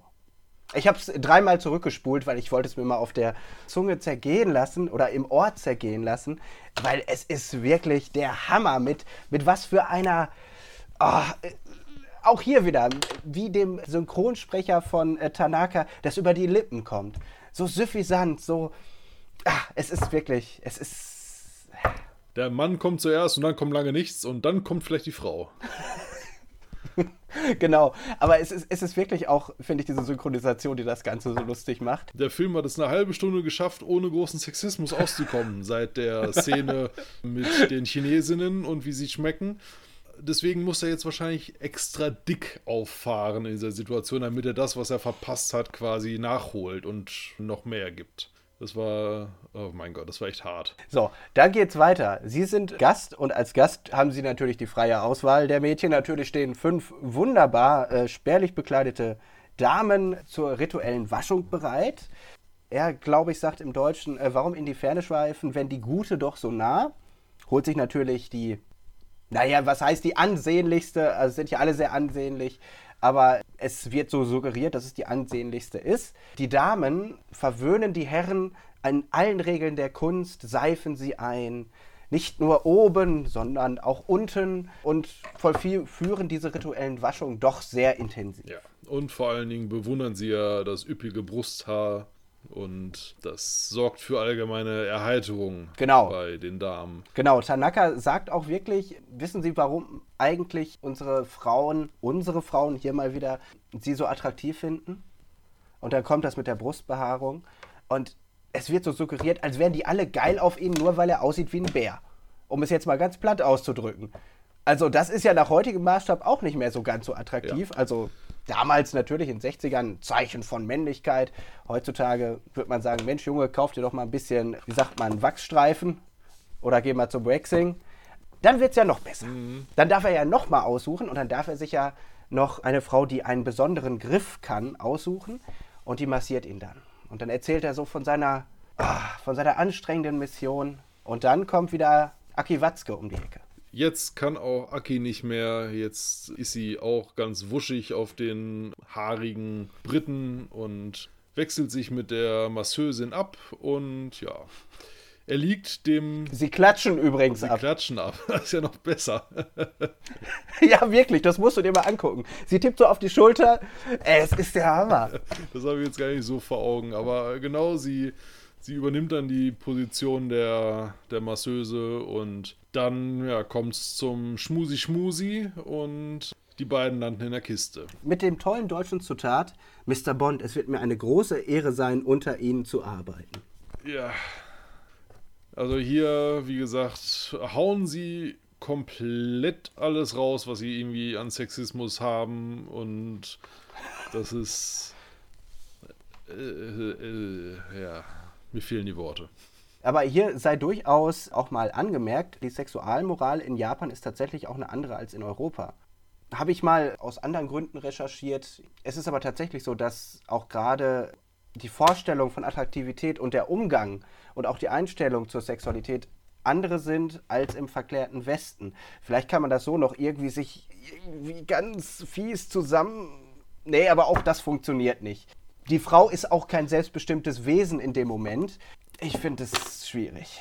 Vor allen Dingen, es ist ja ein Drehbuch, das nicht von einem Japaner geschrieben worden ist, sondern von einem in Wales geborenen Norweger, Roald Dahl, auch Autor anderweitiger Literatur. Unter anderem hat er 19 Kinderbücher geschrieben. Und viele davon sind auch verfilmt worden. Ich denke, die bekanntesten sind wahrscheinlich The Big Friendly Giant, ah. Charlie und die Schokoladenfabrik Ui. und der fantastische Mr. Fox. Also der hat wirklich schöne Stoffe quasi dann auch geschrieben. Hier in dem Film allerdings, da, da schlägt er wahrscheinlich mal richtig schön in die Sexismuskerbe und lässt das aus, was er in die Kinderbücher nicht so einbringen kann. Aber am Drehbuch war doch auch noch ein zweiter beteiligt, der, glaube ich, auch am Ende benannt wird. Irgendwie ein Bloom. Vielleicht können wir ihm das ja einfach mal zuschreiben, den Sexismus. Weil jemand, der so erfolgreiche und einflussreiche Kinderbücher schreibt, dem kann ich eigentlich sowas nicht zuschreiben. Ja, aber ich kann dir sogar ganz genau sagen, welche Inhalte Harold Jack Bloom in das Drehbuch hat einfließen lassen. Der Mann hat einen ersten Drehbuchentwurf im Januar 1966 fabriziert.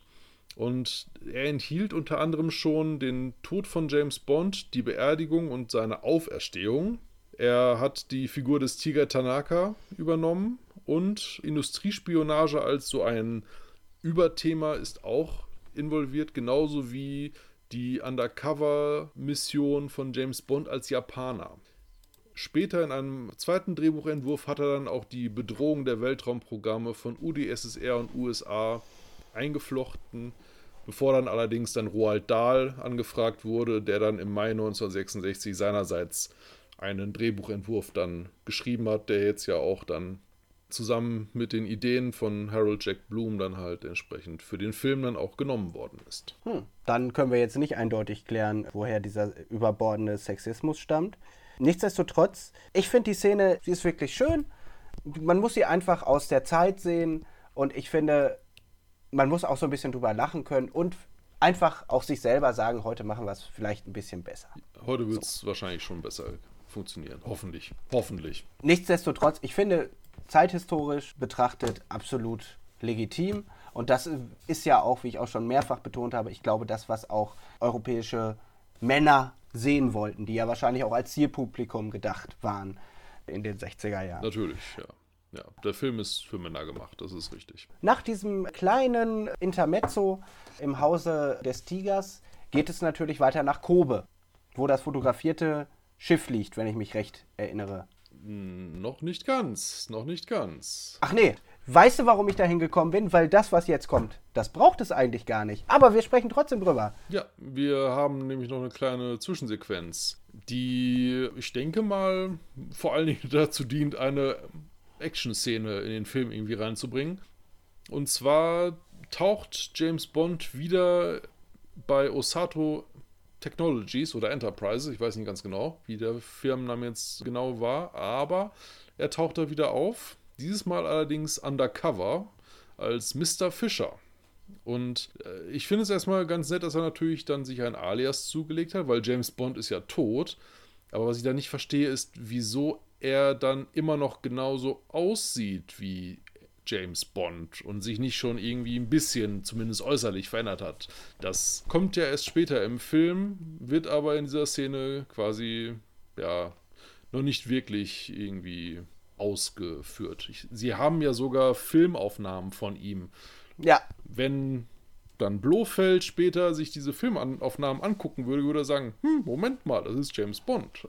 Der ist doch tot. Aber nein, er läuft da noch rum wie gesagt, das finde ich dann schon ein bisschen komisch, dass er sich zwar einen falschen Namen gibt, aber sonst nicht irgendwie sich maskiert hat. Er geht zu Osato, um als Mr. Fischer Chemikalien lizenziert zu vertreiben. Aber im Grunde sehen wir da ja schon, dass eigentlich alle ganz genau wissen, wer er ist. Als er in dem Büro wartet, sieht man ja an der Decke eine Kamera in Anführungszeichen. Eigentlich ist es ja letztendlich eine ferngesteuerte Waffe. Das sieht man auch. Jemand in einem Kontrollzentrum hat ihn da auf so einem Fadenkreuz und könnte ihn jederzeit ausschalten da wissen wir schon mal, okay, na, vielleicht wissen sie schon, wer es mhm. ist.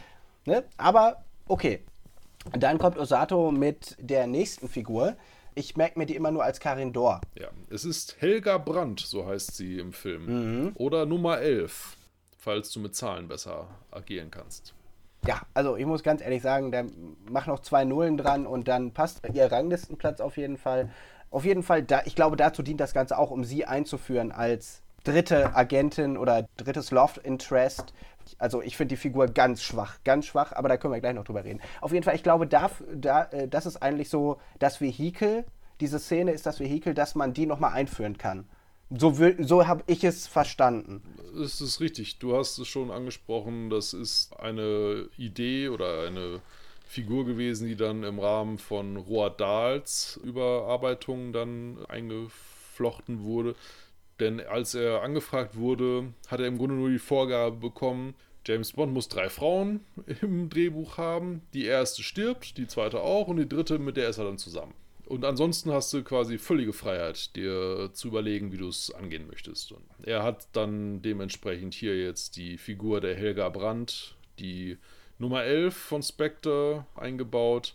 Eine Figur, die, ich sag mal, zumindest nett gedacht gewesen ist. Sie nimmt ja quasi sich so ein bisschen was von Fiona Wolpe, macht es allerdings dann nochmal ein bisschen anders. Also sie ist insofern eine gewisse Weiterentwicklung dieses Charakters, aber nicht besonders tiefgehend. Da gebe ich dir absolut recht. Das Wort Weiterentwicklung, ich verstehe, wie du es hier verwendet hast, aber wir können ja gleich nochmal darüber sprechen. In diesem Fall geht es ja eigentlich auch darum, Osato weiß ja auch sofort, wer er ist Das wird auch ihm deutlich. Er hat ja in seinem spacigen Schreibtisch, ja, hat er ja auch ein, ja, ich sage mal, ein Röntgengerät, wo er auch sehen kann, dass er eine Dienstwaffe trägt. Und später kommt ja auch raus, es gibt eigentlich nur einen Agenten, der diese Waffe trägt. Und, aber im Grunde ist ihm ja schon klar, wer Mr. Fischer ist. Dass Mr. Fischer entweder ist ihm schon klar, dass es Bond ist, oder es ist ihm aber zumindest klar, dass Mr. Fischer nicht Mr. Fischer ist. Genau, das denke ich, weiß er zu dem Zeitpunkt schon. Weil er sagt dann zu Nummer 11, auch äh, nachdem Mr. Fischer geht, liquidieren. So, und da, da beißt es für mich.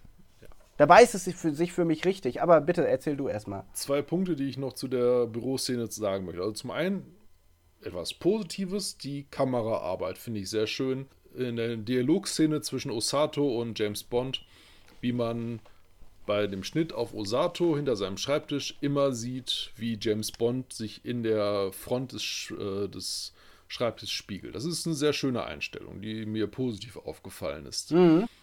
Dann zu dem von dir schon erwähnten Mordbefehl. Er verabschiedet James Bond oder Mr. Fischer.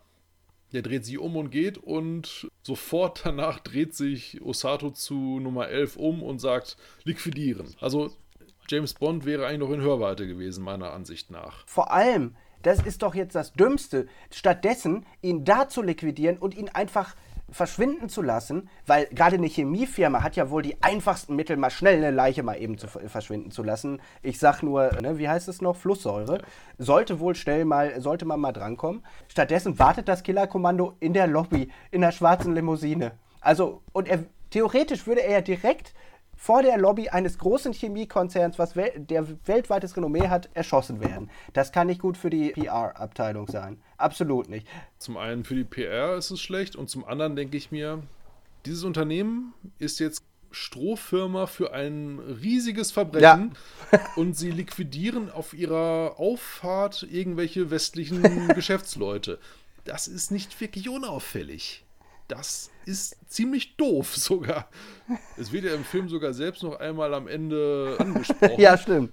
Aber in dem Fall muss man wirklich sagen, dass die echt nicht da die Weisheit mit Löffeln gefressen haben. Und es kommt auch in einer anderen Szene des Filmes, taucht das auch noch einmal auf. Und ich denke mir, dass das hätten sie auch geschickter machen können, wenn sie einfach die Füße stillhalten. Oder zumindest warten mit dem Attentat, bis der Mann vielleicht vom Grundstück der, der Firma runter ist. Ja, oder meine Variante, ihn einfach in-house töten und in-house verarbeiten. Ja. Das wäre in meinen Augen das Einfachste gewesen. Zumal, das habe ich mir auch gedacht, die kommen mit einem Hubschrauber an.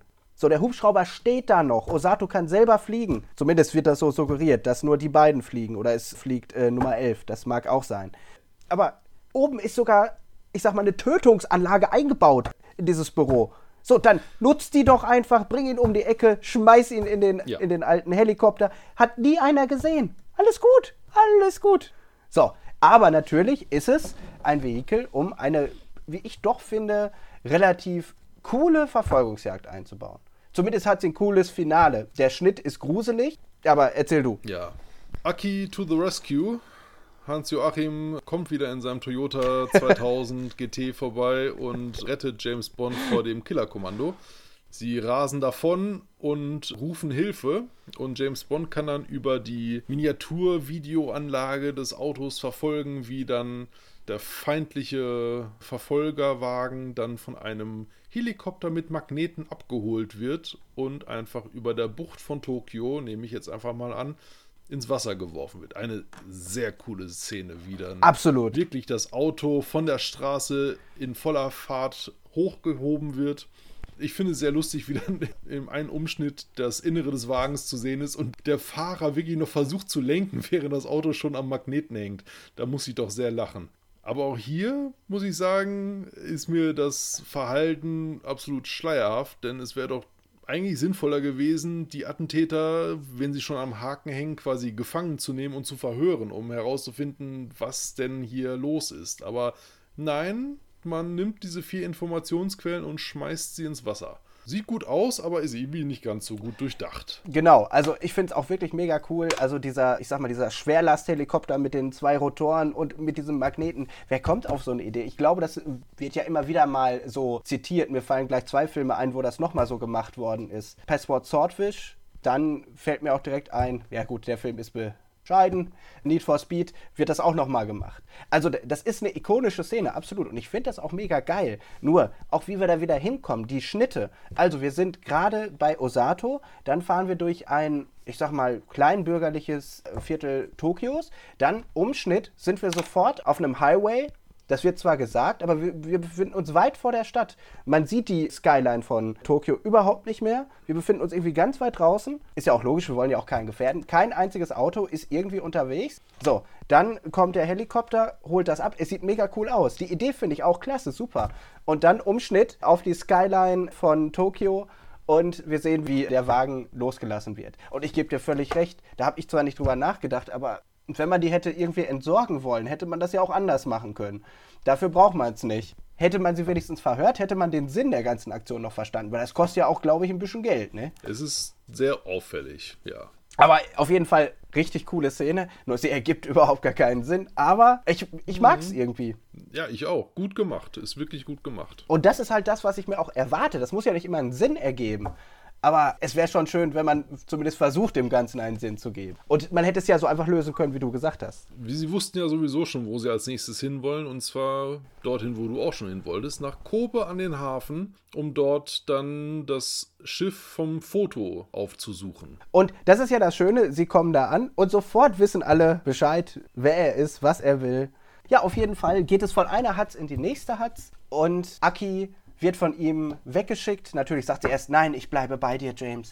Aber natürlich, eine gute japanische Frau gehorcht, wenn Bond-san was sagt. Und sie macht sich, glaube ich, über so ein Kletterseil vom Acker. Und da ist die zweite Szene, wo man einen Stuntman sieht. Und das mhm. ziemlich schlecht. Oder eine Stuntfrau, die nicht den gleichen Körper hat. Es ist auf jeden Fall eine schlechte Perücke und eine ganz andere Statur der mhm. Frau. Der Mensch, der da runterklettert, ist nicht die Frau, die uns suggeriert wird, dass sie da runterklettert. Und das ist, ich finde sowas immer schlimm, wenn man das sofort sieht. Ich habe auch neben dem, was du jetzt angesprochen hast, noch einen anderen Kritikpunkt an der Logik der Szene.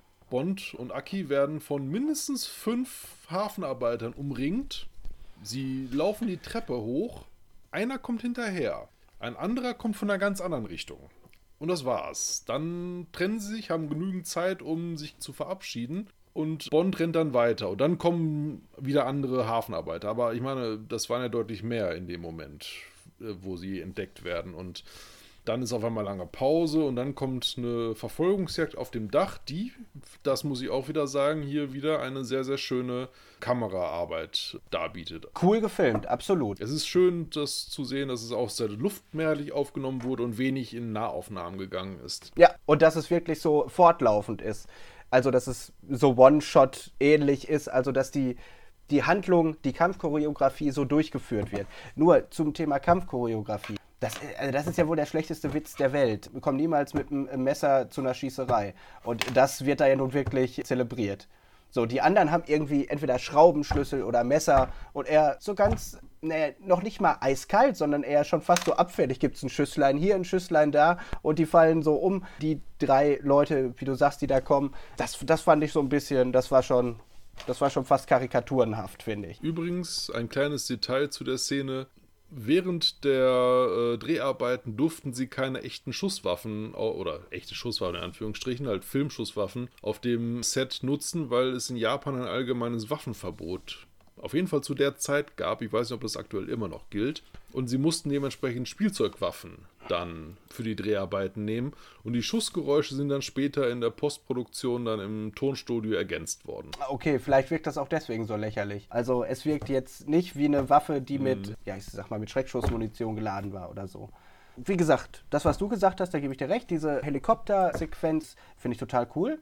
Also absolut. Nur alles, was davor ist, ist ein bisschen. Hm wie endet das Ganze denn? Tja, ganz einfach. Bond entkommt zwar vom Dach, aber läuft dann ja, direkt in die Falle, wird ausgeschaltet und Nummer 11 weckt ihn dann auf. An Bord des Schiffes, nehme ich mal an. Und dann, ja, ist auch wieder ein sehr, sehr krasser Umbruch. Ziemlich random, meiner Ansicht nach, in dem Moment. Sie droht ihm erst noch mit Gefangenschaft und Folter.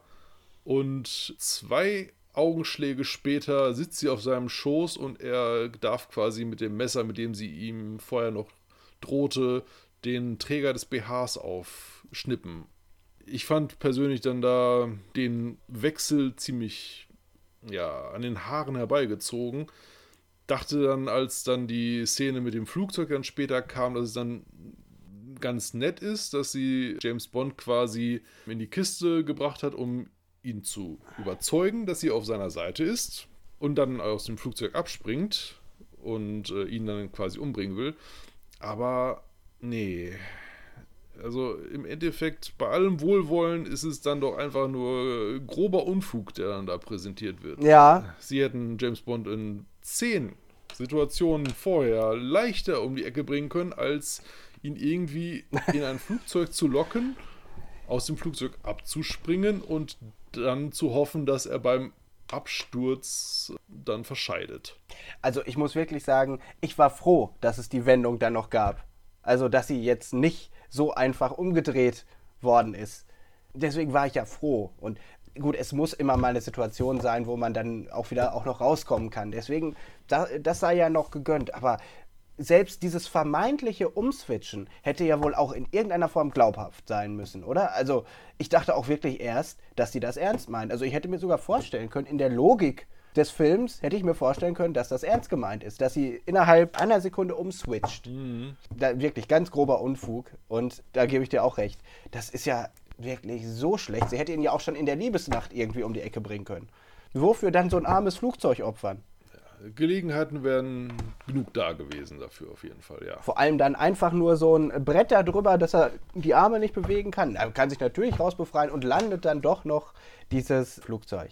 Also ich finde, damit machen sie den Charakter komplett platt. Er ist ja nur ganz kurz eingeführt und sie haben ihm null Tiefe gegeben. Und ich finde das echt verschenktes Potenzial. Und ich finde auch Karin Dor wirkt da irgendwie in keinster Weise glaubhaft, in keinster Weise auch involviert in ihre Rolle muss ich ganz ehrlich sagen.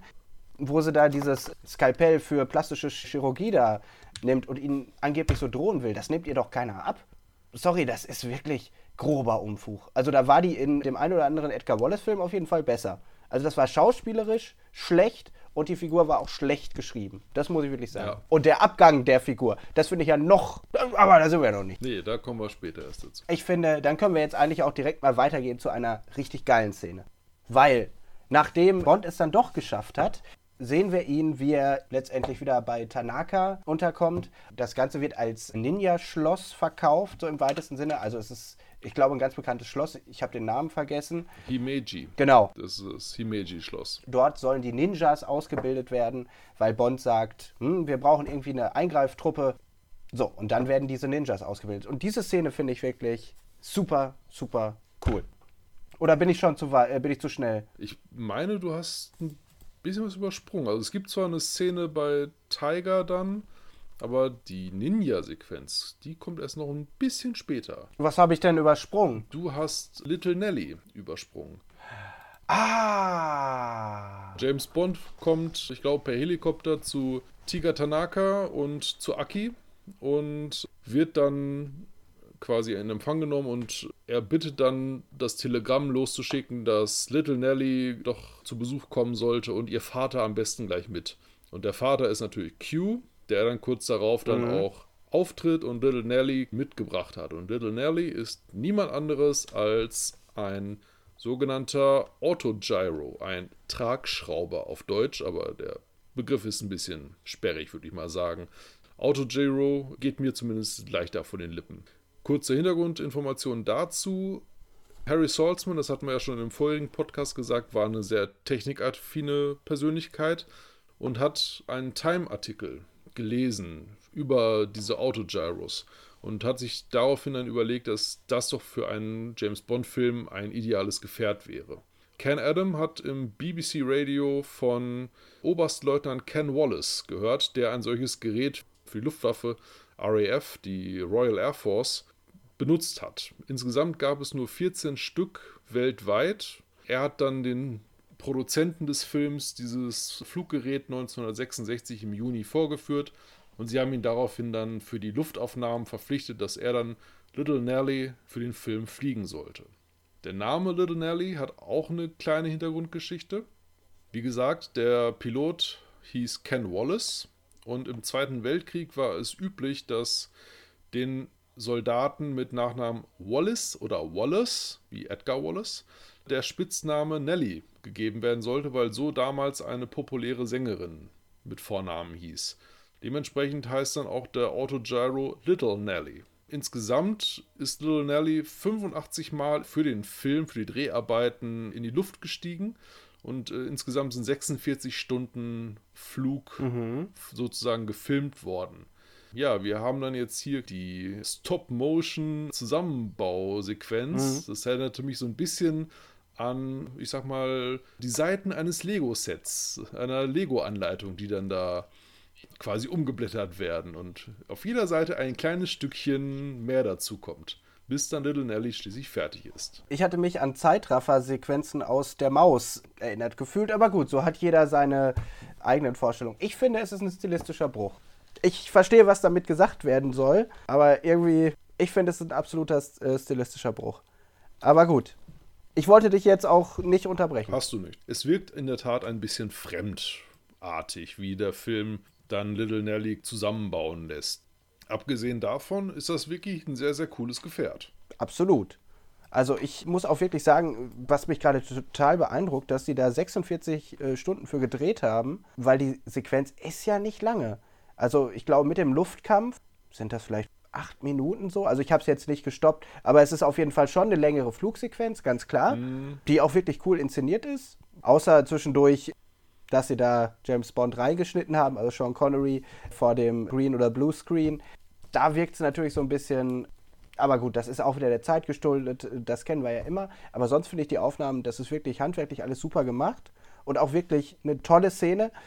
Ich frage mich nur, und jetzt, wo ich die Story darum kenne, die du gerade dargestellt hast, warum das wieder in den Film eingeflossen ist, verstehe ich auch warum. Nur ich habe mich wirklich auch, als ich den Film geguckt habe, noch gefragt, warum muss dieser Hubschrauber in tragbar dahin geliefert werden? Weil theoretisch hat er doch den Zugriff auf ja, ich sag mal, auf das Arsenal der japanischen Regierung, weil er ja mit dem Geheimdienstchef zusammenarbeitet, theoretisch könnte er ja auch einfach irgendeinen Kampfhubschrauber bestellen, weil es geht ja um gemeinsamen Dienst. Und deswegen habe ich nicht so ganz verstanden, warum Little Nelly in fünf Koffern zusammengebaut geliefert werden muss. Also das Vehikel ist cool, die Szene ist cool. Darum geht es mir jetzt nicht. Finde ich, ist auch so eine absolut ikonische Szene. Fand ich als Kind auch mega geil. Nur die Logik dahinter, als erwachsener Mann, hinterfragt man das schon. Warum? Wird das erklärt?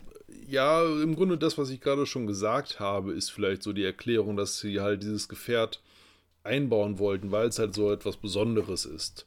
Ursprünglich waren drei Verfolgungsjagden mit dem Toyota 2000 GT vorgesehen gewesen, aber aufgrund des Autogyros haben sie dann das runtergekürzt auf eine einzige Verfolgungsjagd damit dann halt Little Nelly auch noch ein bisschen mehr Screentime kriegen konnte. Und du hast schon gesagt, es war nicht besonders viel für so eine ausschweifende Aktion, aber ich gebe dir auf jeden Fall recht, das, was bei Feuerball die Unterwasserszenen waren, haben sie versucht in diesem Film mit den Helikopterverfolgungsjagden darzustellen. Und ja. auch ich finde, dass die Verfolgungsjagd wirklich schön inszeniert gewesen ist. Allerdings die Bluescreen-Aufnahmen von Sean Connery, die erst in Pinewood dann entstanden sind. Übrigens das erste Mal, dass in der Filmreihe dann äh, Bluescreen verwendet worden ist, anstatt irgendwie so einer Hintergrundprojektion. Ja, was mir so die Illusion ein bisschen geraubt hat, war einfach, dass man so deutlich gesehen hat, dass wenn die Helikopter von Spectre zerstört werden, es sich um Miniaturmodelle handelt, die da in die Luft geflogen sind und nicht wirklich die Helikopter gecrashed worden sind. Das wäre heutzutage dann halt anders. Ja, also bei Michael Bay wäre das auf jeden Fall anders gewesen, klar. Wo wir gerade schon bei schlechten Zusammenschnitten oder ja, also bei schlechten handwerklichen Umsetzungen, da hätte ich nämlich noch den Anfang. Little Nelly startet und fliegt dreimal über die Leute, die da sind, also Tanaka, Q und ich glaube Aki steht da auch noch rum. Und die bücken sich dann so theatralisch. Und so wie es zusammengeschnitten ist, sieht man einfach so, okay, ihr musstet euch auf Anweisung des Regisseurs jetzt alle so mal so ein bisschen ducken, allen voran Q, wo du wirklich so siehst. Äh, also das, ist, also das fand ich wirklich äh, so ein bisschen lachhaft. Also es soll ja dargestellt werden, ich glaube irgendwie 260 Stundenkilometer konnte mhm. das Ding ja schnell werden. Also es soll ja gezeigt werden, obwohl das so zusammengebaut ist und das ist flink und wendig und schnell und das soll ja so simuliert werden, aber ich finde, die schauspielerische Leistung in dem Moment ist dann wirklich echt. Oder es liegt einfach nur an dem schlechten Zusammenschnitt, aber da muss ich schon so ein bisschen schmunzeln. Was ich aber cool finde, ist auch, er hat ja eine Filmkamera da eingebaut. Da habe ich mich dann gefragt, krass, war sowas zu der Zeit schon möglich? Also Live-Bilder zu versenden und dass die empfangbar sind? Letztendlich war ja nur ein Objektiv so auf seinen Helm geklebt und das sollte ja die Filmkamera darstellen. Das hätte mich interessiert, ob das wirklich funktioniert hat. Aber das ist wahrscheinlich auch nicht überliefert. Das kann ich auch nicht beantworten. Ich hatte es jetzt so verstanden, dass damit wirklich nur das Funkgerät gemeint ist und dass die Kameraaufzeichnung dann auf einen Rekorder an Bord von Little Nelly quasi ah, gespeichert wird. Okay, gut. Nee, dann hast du wahrscheinlich recht und ich Unrecht. Ich habe mir da keine Gedanken drüber gemacht. Das ist jetzt so das, was ich so aus der kalten Hose heraus jetzt quasi einfach mal mutmaßen würde. Hm. Und ich muss sagen, bei allem Lob und auch aller Kritik an der Helikopterszene selbst, die Situation überhaupt zustande kommen zu lassen, ist wieder völliger Unfug. Also James Bond kreist über die Vulkane und er gibt per Funk schon durch. Hier ist nichts zu finden, außer Vulkanen und dann tauchen vier Spectre-Hubschrauber aus dem Nichts auf, dann ist natürlich klar, da ist doch irgendwas. Spectre hätte in dem Fall einfach wirklich nur die Füße stillhalten müssen und hätte dann ihrem Tagesgeschäft nachgehen können.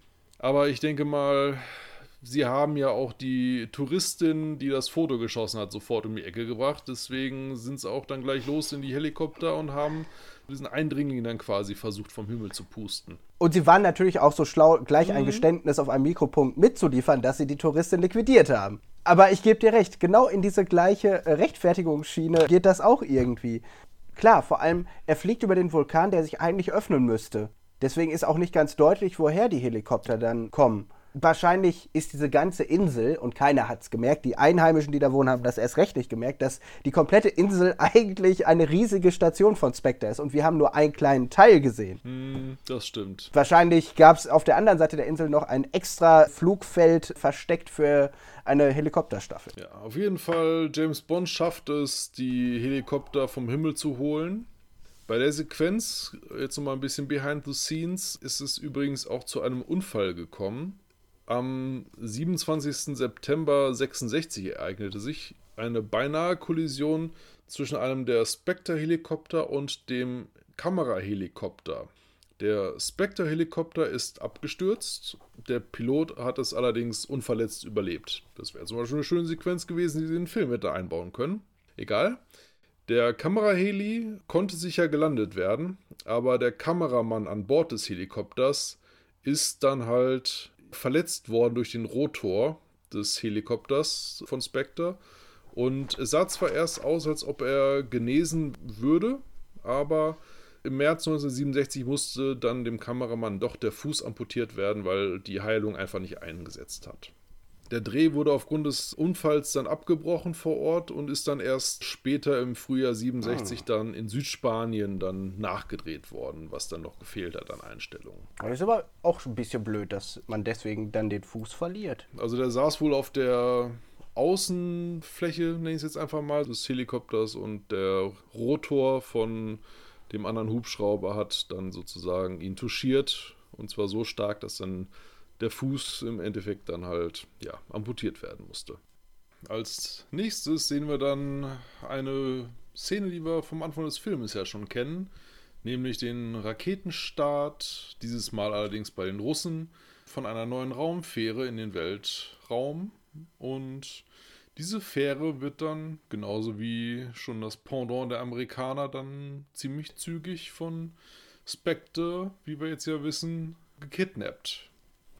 Und dann verfolgen wir jetzt ja quasi dann auch die Raumfähre, wie sie jetzt landet und wir uns das große Showpiece, nenne ich es jetzt mal, dieses Filmes näher angucken können. Und zwar die Basis von Spectre im Vulkankrater, die ja doch mal wirklich beeindruckend ist. Bevor du jetzt näher darauf eingehst, möchte ich erstmal sagen, dass auch hier wirklich diese ganze Szene in meinen Augen doch extrem unterirdisch schlecht aussieht. Also es geht nicht um das Set, sondern um die Landung dieser Kappa-Kapsel zurück im Krater. Das ist wirklich ganz, ganz schlecht gealtert. Also das ist so schlecht reingeschnitten, das Modell ob das jetzt mit Bluescreen gemacht ist oder nicht, weiß ich nicht. Es sieht auf jeden Fall verboten schlecht aus. Ja, da hatte ich auch überlegt, ob das vielleicht eine Modellaufnahme ist und man dann aber ein lebensechtes Raketenmodell in der Basis dann quasi dann hat. Denn das Set selbst ist ja auch wirklich in ziemlich großen Ausmaßen dann entstanden und in Pinewood gebaut worden. Ich habe da so ein paar Zahlen mal rausgeschrieben. Das ganze Set hatte 60 Meter Breite. Dann hatten sie einen Ring drum gebaut in Höhe von 17 Metern. Überhalb dieser 17 Meter fängt dann erst die Kuppel an, die dann sich nach oben hin verjüngt. Insgesamt haben wir eine Gesamthöhe von 38 Metern und die Öffnung oben hatte einen Durchmesser von 21 Metern. Das Stahlgerüst, das diese ganze Konstruktion getragen hat, wog 630 Tonnen und die Rakete innerhalb dieses Modells war auch nochmal 33 Meter hoch. Die groben Kosten liegen so in etwa auf der Höhe des Budgets von Dr. No, also ungefähr einer Million Dollar.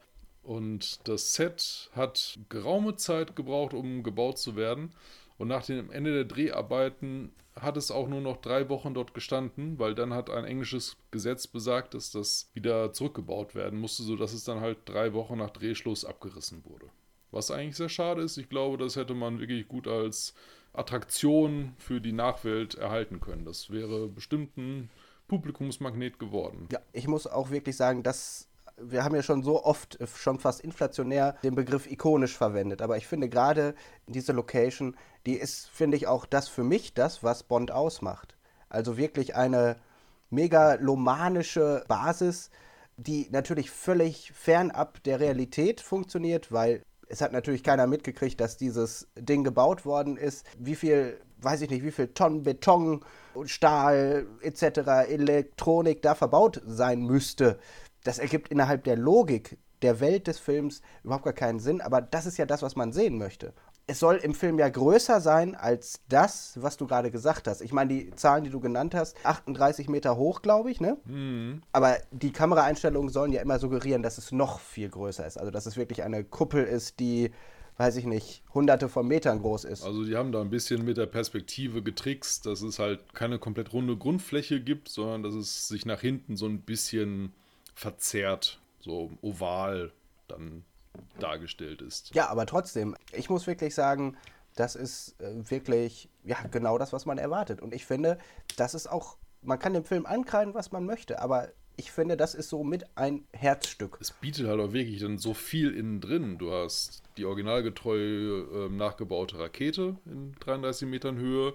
Du hast daneben dann auch einen passenden Turm, wo du mit Aufzug quasi bis an die Raumkapsel kommen kannst.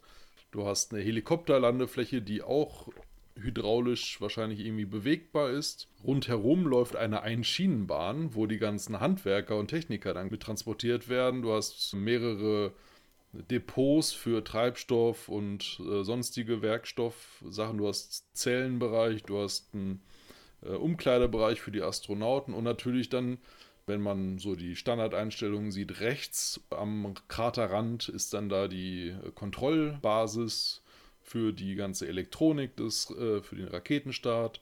Das ist also wirklich sehr, sehr beeindruckend, einfach auch im Detailgrad dann durchdacht. Ja, absolut. Nur die Frage, die ich mir da stelle, die Schienenbahn macht nur Sinn, wenn man sich diesen Komplex noch viel, viel größer vorstellt. Weil im Grunde ist es hier ja, um zu suggerieren, okay, das ist ein Riesending. Aber teilweise muss ich natürlich schon denken, also es ist von den Proportionen alles irgendwie ein bisschen komisch. Du hast recht, das, dieses, äh, das sieht auch imposant aus. Die nachgebaute Rakete oder zumindest das, was eine Rakete sein soll, wenn man sich aber die tatsächliche Größe einer, ich glaube, Saturn-Rakete anschaut, die letztendlich eine Gemini-Kapsel hochschießen könnte, müsste ja viel, viel größer sein, viel, viel höher sein, viel, viel länger sein. Aber egal. Da wollen wir jetzt auch nicht ewig drauf rumreiten. Bitte gib mir noch mehr Infos über, ja, ich sag mal, das Design der Sets. Das Design ist wie in den anderen Filmen bislang auch schon von Ken Adam hergestellt worden. Und über Ken Adam habe ich so ein paar ganz interessante Details noch herausgefunden. Und zwar, Ken Adam wurde 1921 in Berlin als Klaus Hugo Adam geboren Er war Sohn einer jüdischen Familie, die ein Kaufhaus besessen hat und 1934 dann nach Großbritannien emigrierte. Im Zweiten Weltkrieg war er dann als Flieger bei der Royal Air Force eingesetzt und zwar als der einzige deutsche oder deutschstämmige Brite in dem Fall, weil er schon naturalisiert gewesen ist, bevor dann sein Bruder hinzukam und der zweite Deutsche sozusagen war. Er hat schon vor Kriegsausbruch sich für Kulissenbau interessiert und kehrte dementsprechend nach Kriegsende dann auch als Zeichner und Assistent von Art Directors wie für Filme wie zum Beispiel Der rote Korsar oder in 80 Tagen um die Welt ins Filmgeschäft zurück. Ab Dr. No war er dann für insgesamt sieben Filme der Art Director des James Bond Franchises und er genoss, so hat er das in späteren Interviews immer wieder zum Besten gegeben, die Arbeit für das Franchise sehr, weil es ihm eine kreative Freiheit gegeben hat und spätestens ab Feuerball dann auch ähm, die finanziellen Einschränkungen relativ gering waren. Das heißt, er konnte sich Sachen überlegen, hat gesagt, das und das etwa kostet und dann haben die Produzenten gesagt, alles klar, das Geld, das kriegen wir schon zusammen. Neben den Sets designte er auch in den Filmen verschiedene Fahrzeuge oder die Ausstattung von Fahrzeugen, wie zum Beispiel den DB5 aus Goldfinger mit seinen ganzen Gadgets, hat er sich überlegt. Genauso wie die Disco Volante, das hatten wir ja im Feuerball-Podcast auch schon besprochen. Genauso die ganzen Unterwasserfahrzeuge, das Motorrad von Fiona Wolpe und die ganzen Gadgets, die auch im Film aufgetaucht sind, hat er alle sich überlegt. Spätestens aber ab You Only Live Twice hat er dann quasi auch außerhalb der Produktion dann die Anerkennung bekommen von der Kritik und von anderen Personen außerhalb des Filmfranchises, dass er halt quasi der kreative Kopf hinter der ganzen Filmreihe bislang gewesen ist und auch stark halt für den Look verantwortlich gewesen ist. Er ist dann auch von anderen Filmemachern dann halt verpflichtet worden, zum Beispiel von Stanley Kubrick. Er hat für ihn unter anderem dann Dr. Seltsam designt und hat für das Design des War Rooms den BAFTA Award erhalten, also den britischen Film-Oscar. Den echten Oscar hat er zweimal gewonnen. Das erste Mal für Barry Lyndon, ebenfalls ein Film von Stanley Kubrick.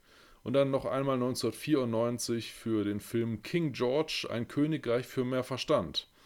2003 ist Ken Adam dann auch aufgrund seines, ja, seines Einflusses im Filmbusiness und sein Engagement für das deutsch-britische Verhältnis zum Ritter geschlagen worden. Und er kehrte noch ein letztes Mal in das Bond-Universum zurück 2004 und zwar für das Videospiel GoldenEye Rogue Agent, wo er die künstlerische Gestaltung der Level übernahm.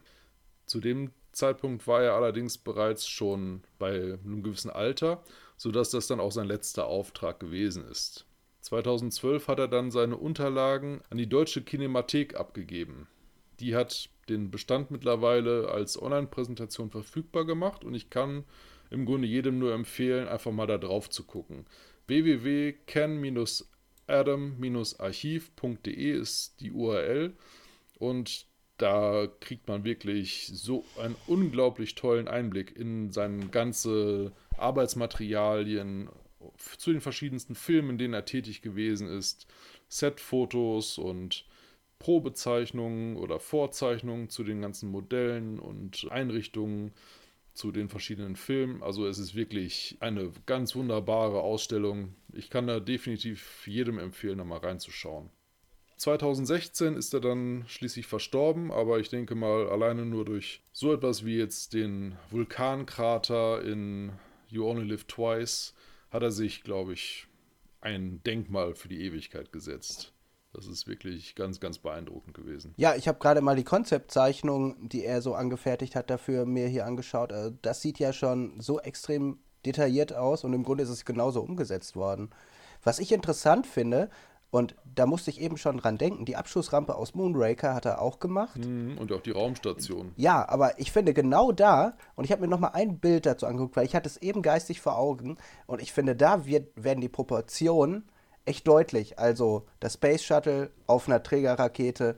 Also ich finde, da ist eine Weiterentwicklung da, absolut. Weil hier ist dieses Größenverhältnis, was ich eben so bemängelt habe, finde ich, das kommt hier eins zu eins rüber. Aber wenn man hier dieses Bild vor Augen hat, in der Konzeptzeichnung, muss man schon echt sagen, das ist schon genial, was der Mann sich überlegt hat. Definitiv. Und du hast es gerade schon angesprochen, Wir haben ja nicht nur den Raketen- und Helikopter-, Start- und Landebereich und auch die Kontrollzentrale, sondern wir haben ja auch noch das Büro von Nummer 1, das ja auch sich direkt in diesem Vulkan befindet.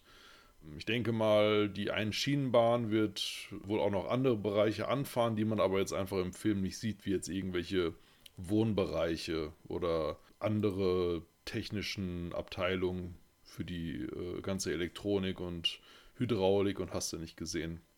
Das Büro ist dann natürlich dementsprechend auch opulent ausgefallen, aber hat auch die ganzen klassischen, ich sag mal, Bösewicht-Accessoires, wie das Piranha-Fischbecken zum Beispiel. Mit der Fallbrücke, wo dann Nummer 11 ja auch dann das äh, vorzeitige Ende findet. Das ist klasse und im Grunde ja auch schon wieder stilbildend für die ganzen späteren Layers von irgendwelchen Bösewichten, wie zum Beispiel Dr. Evil bei Austin Powers, der ja quasi wirklich auch eins zu eins ja. in seinem Design an Blofeld angelehnt ist und auch seine ganzen Basen, die er so in den drei Filmen dann so bezieht, sind ja auch an den Ken Adams-Stil von dieser Basis vor allen Dingen halt auch angelehnt. Ja, also generell fast alle Parodien basieren irgendwie auf diesem Film. Also das muss man tatsächlich auch so sagen. Aber bevor wir jetzt uns noch wieder in einem Nebenschauplatz verhaken, wie geht's denn jetzt weiter in der Story eigentlich? Wir sehen im Büro von Blofeld die Auftraggeber der ganzen Chose. Denn es ist ja nicht auf Spectres Mist alleine gewachsen. Nein, sie haben einen Auftrag der chinesischen Regierung ganz offensichtlich angenommen, die mit dieser ganzen Aktion bezwecken wollte, einen Krieg zwischen der USA und der UdSSR auszulösen, wobei mir der Zweck dieser ganzen Geschichte dann nicht ganz klar geworden ist. Ich habe recherchiert, weil ich mich das auch gefragt habe. Es wird im Film nicht eindeutig erwähnt, dass es Chinesen sind. In der deutschen Synchro wird es nicht erwähnt, es sind aber Chinesen.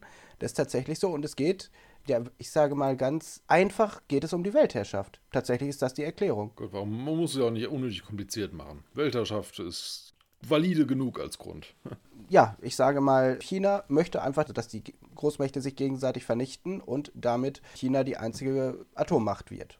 Was ich aber interessant finde, dass schon zum zweiten Mal innerhalb der Serie irgendwo China seine Finger im Spiel mit hat, weil China hat ja schon mal die Atombombe gestellt, um Fort Knox zu verseuchen, in Goldfinger. Ganz genau, ja. Da habe ich mich tatsächlich so gefragt, ob da irgendwie noch Propaganda gegen China gemacht werden sollte.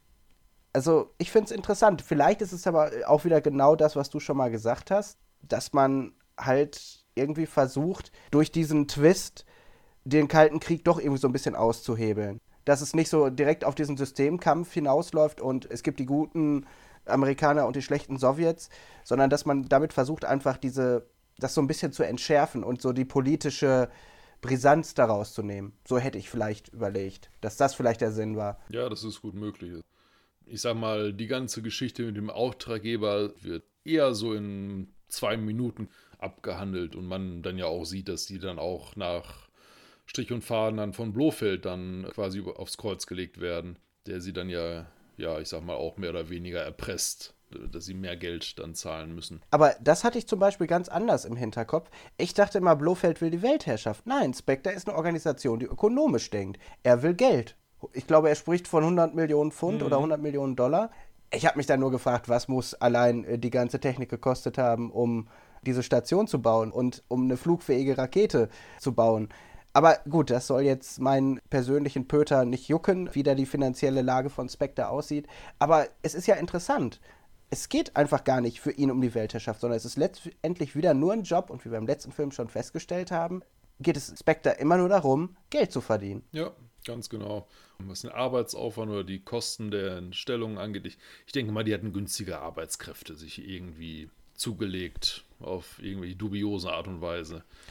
Aber an gutes Personal ist schwer zu kommen. Das stellt dann auch die Nummer 1 dann fest. Wir kennen ja seinen Namen noch nicht, haben auch sein Gesicht zu dem Zeitpunkt noch nicht gesehen.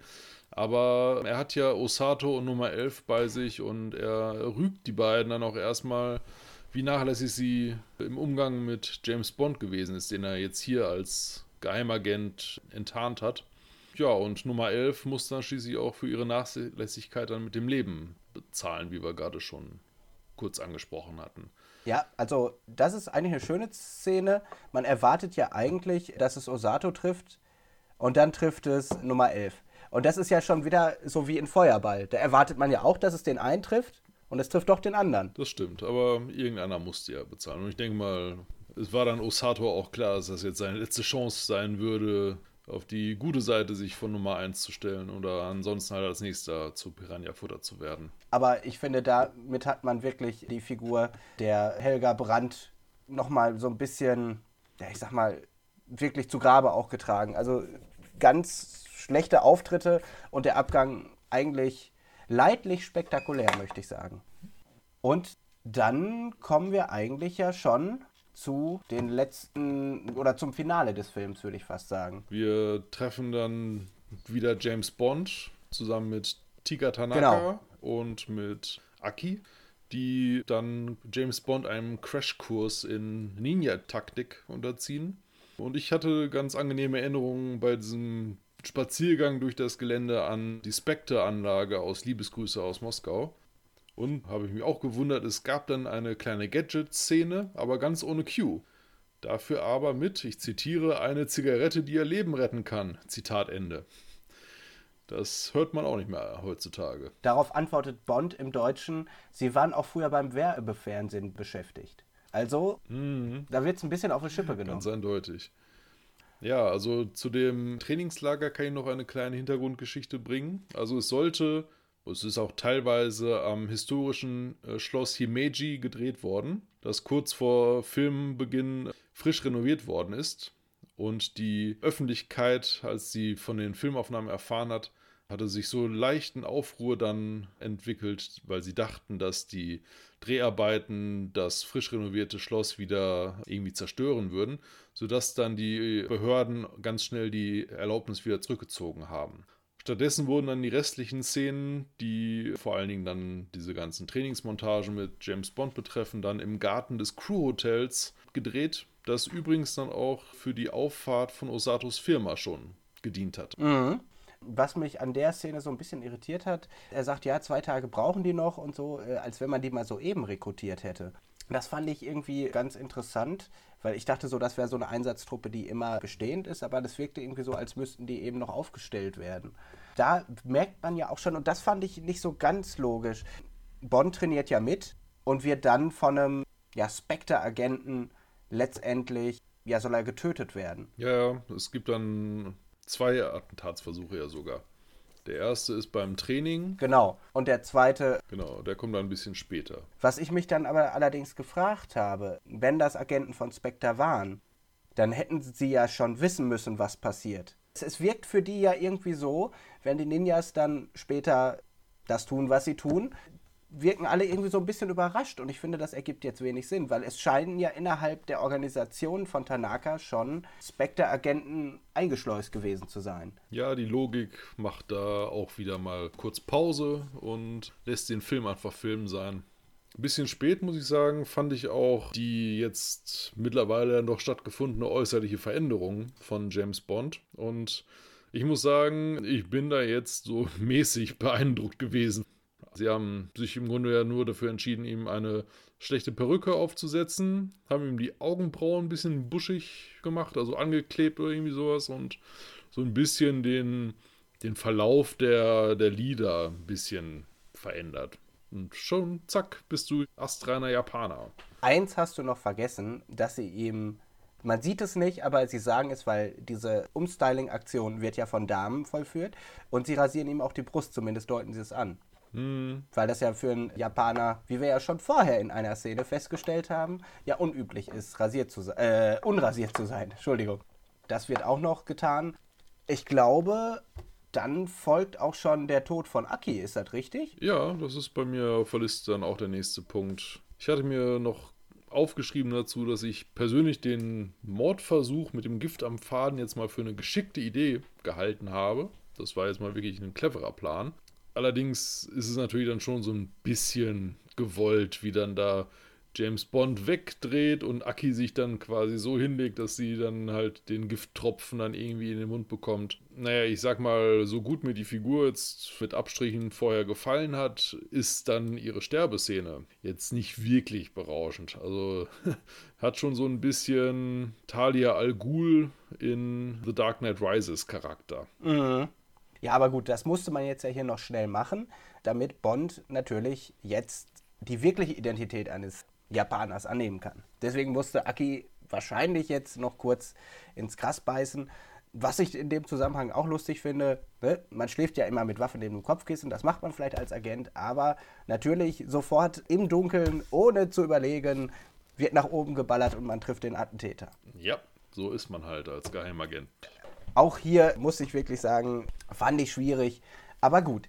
Ja, die nächste Szene finde ich wiederum ja, eigentlich ganz interessant. Ja, sie ist auf jeden Fall ganz nett gemacht. Ich persönlich habe aber auch nicht mehr so ganz den Sinn verstanden, wieso sie jetzt mit dieser Hochzeit noch weitergehen, weil die Bösen ja ganz offensichtlich wissen, wo James Bond ist und dass er sich als Japaner quasi versteckt. Bin ich nicht so ganz mitgekommen. Aber immerhin Connerys Gesichtsausdrücke bei der ganzen, ich nenne es jetzt mal Brautschau, die waren ja ganz amüsant. Aber am Ende kommt dann Kisi Suzuki und da ist dann der gute James doch ein mhm. wenig angetan von. Er hätte ja auch dann ganz gerne, als sie auf der Insel ankommen, gerne Honeymoon gemacht, aber sie macht ihm ja deutlich, nein, kein Honeymoon. Das ist Arbeit hier und da finde ich es dann persönlich sehr amüsant, dass dann James Bond dann auf die Austern verzichtet, weil er die ja dann nicht benötigt. Was ich in dem Zusammenhang aber interessant finde, also wir sprechen hier ja eigentlich von einem Fischerdorf. Und das soll eine Fischerin sein. Und dann gehen die ja zusammen Perlen tauchen, ich glaube Perlen fischen, wie auch immer. Und sie in ihrem, ich sage mal, weißen Schwimmdress sieht aus wie ein Model. Und da habe ich mich irgendwie so gefragt, ja, so sieht die klassische Perlentaucherin halt aus, ne? In irgendwie so einem hinterletzten Fischerdorf. Also da beißt sich die Katze auch wieder so ein bisschen in den Schwanz. Aber okay, nehmen wir erstmal so hin. Aber dann geht es natürlich gleich weiter. Weil im Grunde, ne, es gab irgendwie einen Todesfall in irgendeiner Höhle, weil da eine Kollegin von ihr reingeschwommen ist. Bond wird dadurch aufmerksam, weil er den, ich sage mal, den Beerdigungszug sieht und daraufhin wollen sie ja die Höhle untersuchen. Genau. Und stellen halt fest, dass in der Höhle giftige Dämpfe von oben herabkommen.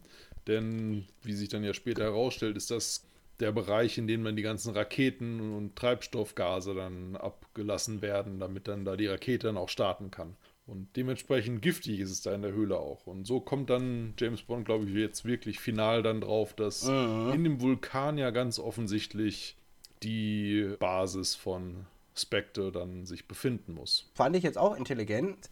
Also klar, okay, da sind irgendwelche giftigen Dämpfe. Daraus folgert er, man sieht dann irgendwie, wie er nach oben zeigt, auf den Krater, da müssen wir jetzt hoch. Mhm. Also, dass er sofort den Bogen findet. Ich hatte das vor allem jetzt gerade gar nicht so verstanden. Also ich muss jetzt wirklich sagen, ich habe das immer so verstanden, dass da bewusst irgendwie Phosgengas oder sowas eingeleitet wird, dass überhaupt gar keiner auf die Idee kommt, in der Höhle weiterzugehen. Weil letztendlich kommst du dann ja auch, wie wir hinterher sehen, kommst du ja dadurch auch in die Zentrale rein. Mhm. Weil hinterher kommen sie ja dadurch auch wieder raus. Ja. Dann finde ich es auch geil. Also sie zeigen auf diesen riesig hohen Krater und dann sagt er, ja komm, da müssen wir hoch. Sie sagt dann natürlich, ja, schaffe ich kein Ding, ist ja Arbeit hier. Ne? Und dann ist ja Schnitt und sie sind auf diesem Krater. Genau, sie sind am Kraterrand und es ist mittlerweile Nacht geworden, glaube ich. Sie haben zwischendrin noch einen Hubschrauber passieren sehen. Sie nähern sich jetzt der ähm, des Randes des Sees, der im Krater sich gebildet hat, und stellen fest, dass das Ding ja einfach nur eine Metallplatte ist, die grün angemalt wurde. Also sie sind da einfach beide so hochgelatscht. Sie in ihrem weißen, knappen Bikini-Teil. Erstmal weiß ich nicht, wie viele Kilometer den Berg hoch. Alle noch top gestylt. Ja, gut, okay. Auch geschenkt. Aber dann laufen sie in den Krater rein und er wirft einfach nur einen Stein. Und damit, aha, okay, das muss also jetzt die Basis sein fand ich ein bisschen, ich sag mal auch wieder sehr schnell herbeigeführt. Ja, schon ein bisschen plötzlich, aber wir kommen jetzt ja schließlich auch in das Finale des Filmes und da muss man dann ja auch ein bisschen Tempo zulegen.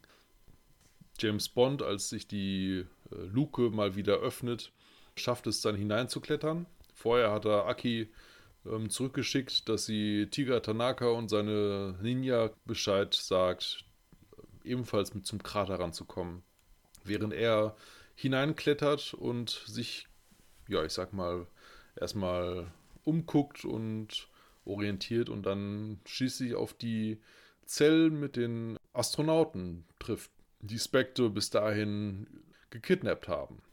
Das müssten zwei Sowjets und ein Amerikaner sein. Genau. Und dann wird ja Bond ganz schnell eingepackt und sie setzen ihm das Sauerstoffversorgungsgerät an. Und da, da entsteht dann ein Fehler in der deutschen Synchronfassung, weil dann wird er ja letztendlich als vermeintlicher ja, zweiter Mann auf die Basis geschickt, damit er in die äh, Kapsel einsteigen kann. Was für mich auch überhaupt gar keinen Sinn ergibt. Warum sollte er jetzt überhaupt in die Kapsel einsteigen? Ja, das ist in der Tat komisch, dass sie ihn dann quasi reinsetzen als, ich sag mal, er hat natürlich viel Ausbildung, aber ob er jetzt auch einen Astronautenschein schon gemacht hat, das weiß ich jetzt persönlich nicht. Ja, aber was, was wäre denn sein Ziel gewesen? Also letztendlich dann vor Ort, also das Ding dann vom Kurs abzubringen, also dass die nächste Rakete von den Amerikanern nicht gekapert werden kann und er damit den Weltkrieg verhindert. Ist das sein Ziel? Das wird aber zu keinem Zeitpunkt deutlich. Es wird nicht offen formuliert. Wir können da wirklich nur vermuten. Da gebe ich dir recht. Das ist das Naheliegendste, was man jetzt zumindest sich denken kann in dem Moment. So, und jetzt kommt nämlich ein Punkt. Also, Blofeld sieht das Ganze ja über seinen äh, Bildschirm und identifiziert ihn als unechten Astronauten. Und in der deutschen Fassung erwähnt Blofeld, dass kein Astronaut sein Sauerstoffgerät schon außerhalb der Kapsel anlegen würde. Und im Original wird zu der beobachteten Handlung bemerkt, dass aus Sicherheitsgründen kein Astronaut beim Einstieg in die Kapsel sein Sauerstoffgerät selbst tragen würde. Das ist ein Unterschied. Mhm. Und ich habe mich gefragt, er wird ja von ausgebildeten Astronauten, die legen ihm das an.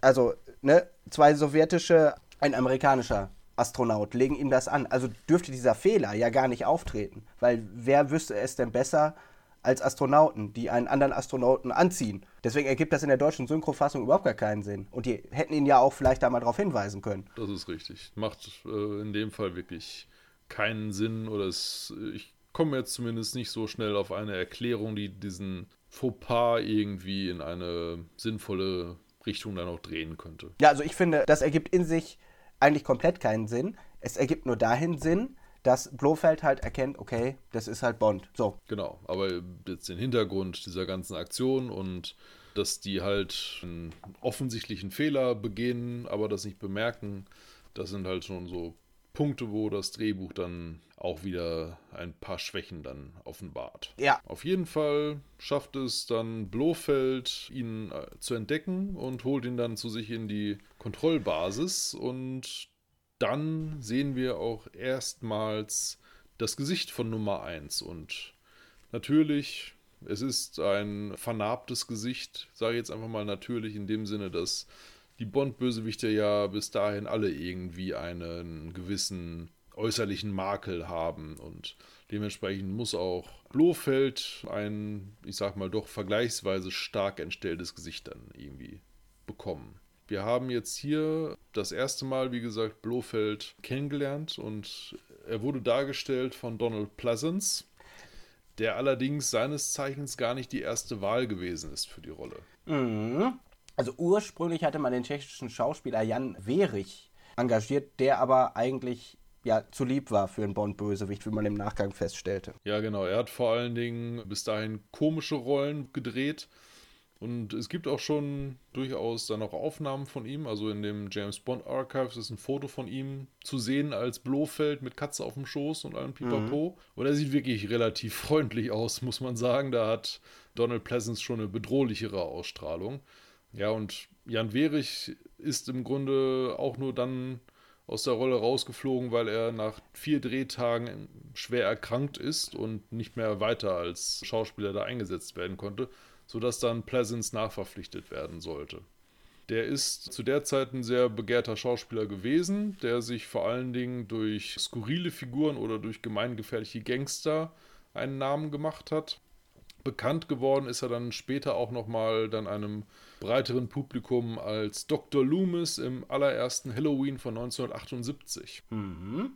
Was mir aber aufgefallen ist, man sieht ihn mal mit Auge, mal ohne Auge. Wie kommt das denn zustande? Steht da auch was drüber in den Archives? Nee, bei der Sichtung des Films ist mir das nicht aufgefallen. die Narbe, klar, aber dass dann irgendwie das Auge dann auch mal fehlt, das habe ich gar nicht festgestellt. Das hatte ich zumindest gelesen. Ich weiß jetzt gar nicht mehr wo. Ich meine das auch. Als ich es gelesen habe, ist es mir im Nachgang aufgefallen, weil man hatte erst überlegt, dass er kein Auge mehr hat und dann sieht man ihn doch mit Auge. Und das soll man angeblich sehen. Die Kritik an äh, Donald Pleasance war eigentlich auch, dass der nicht böse genug war. Ich finde ihn böse genug. Also ich muss wirklich ganz ehrlich sagen, ich finde dieses Gesicht, das passt einfach.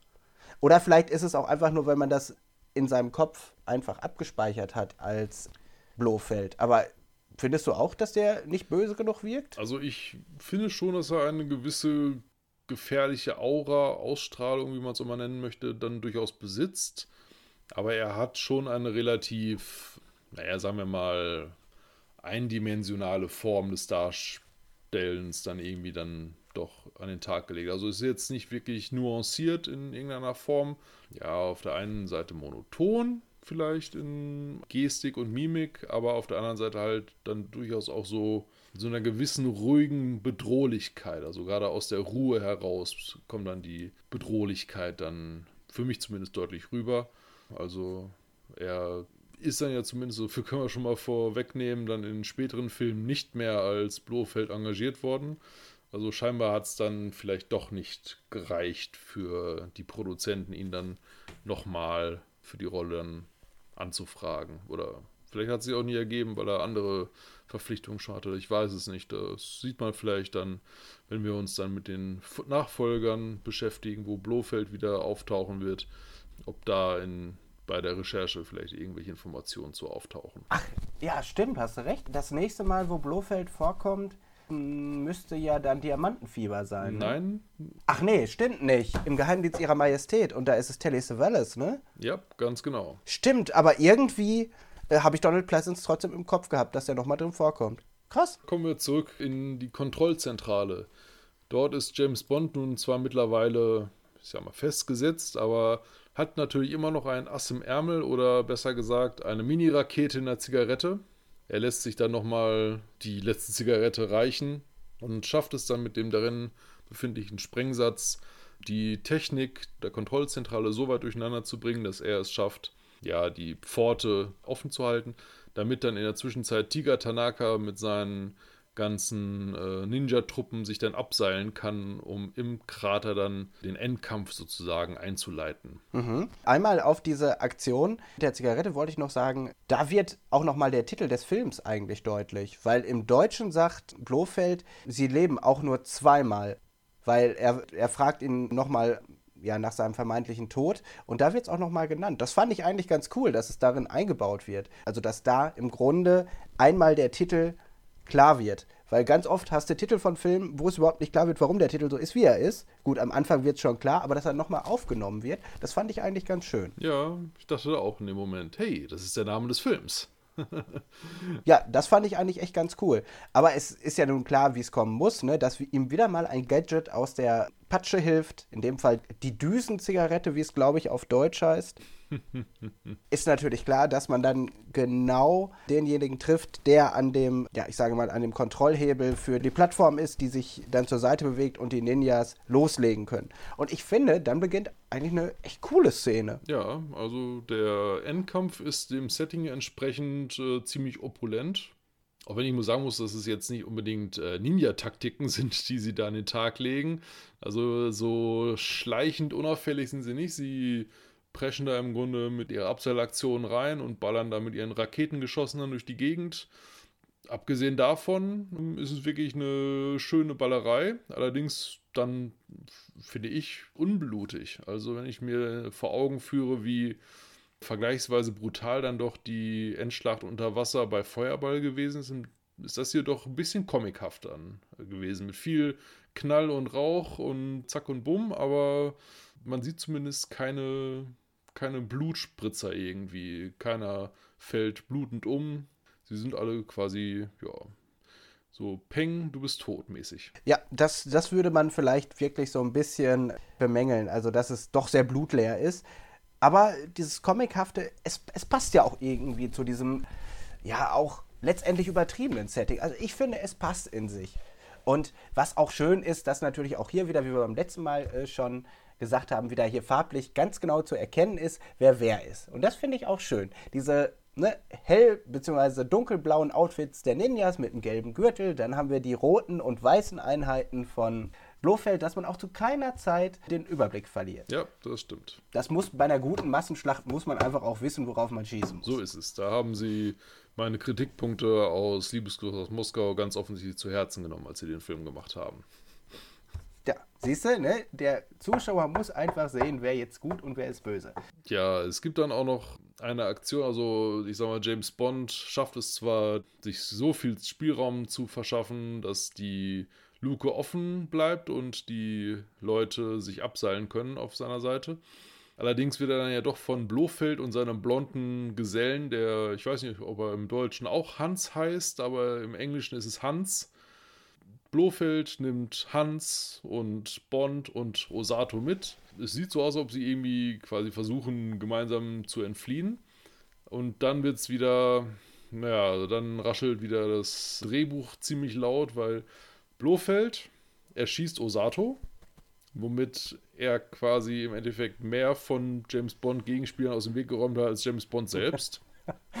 Stimmt. Und dann nimmt er ihn mit, um ihn dann zehn Meter weiter gefühlt dann nochmal erschießen zu wollen. Wieso bringt er ihn nicht sofort um, wo er Osato erschossen hat? Also, äh, äh, er unterstellt seinen Untergebenen Nachlässigkeit, aber legt sie selbst an den Tag in dem Fall, finde ich. Das ist, äh, ja, lazy writing in gewisser Form.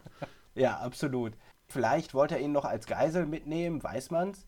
Und hat sich spontan anders überlegt. Gut, das ist das Vorrecht des Captains, das darf man natürlich dann machen.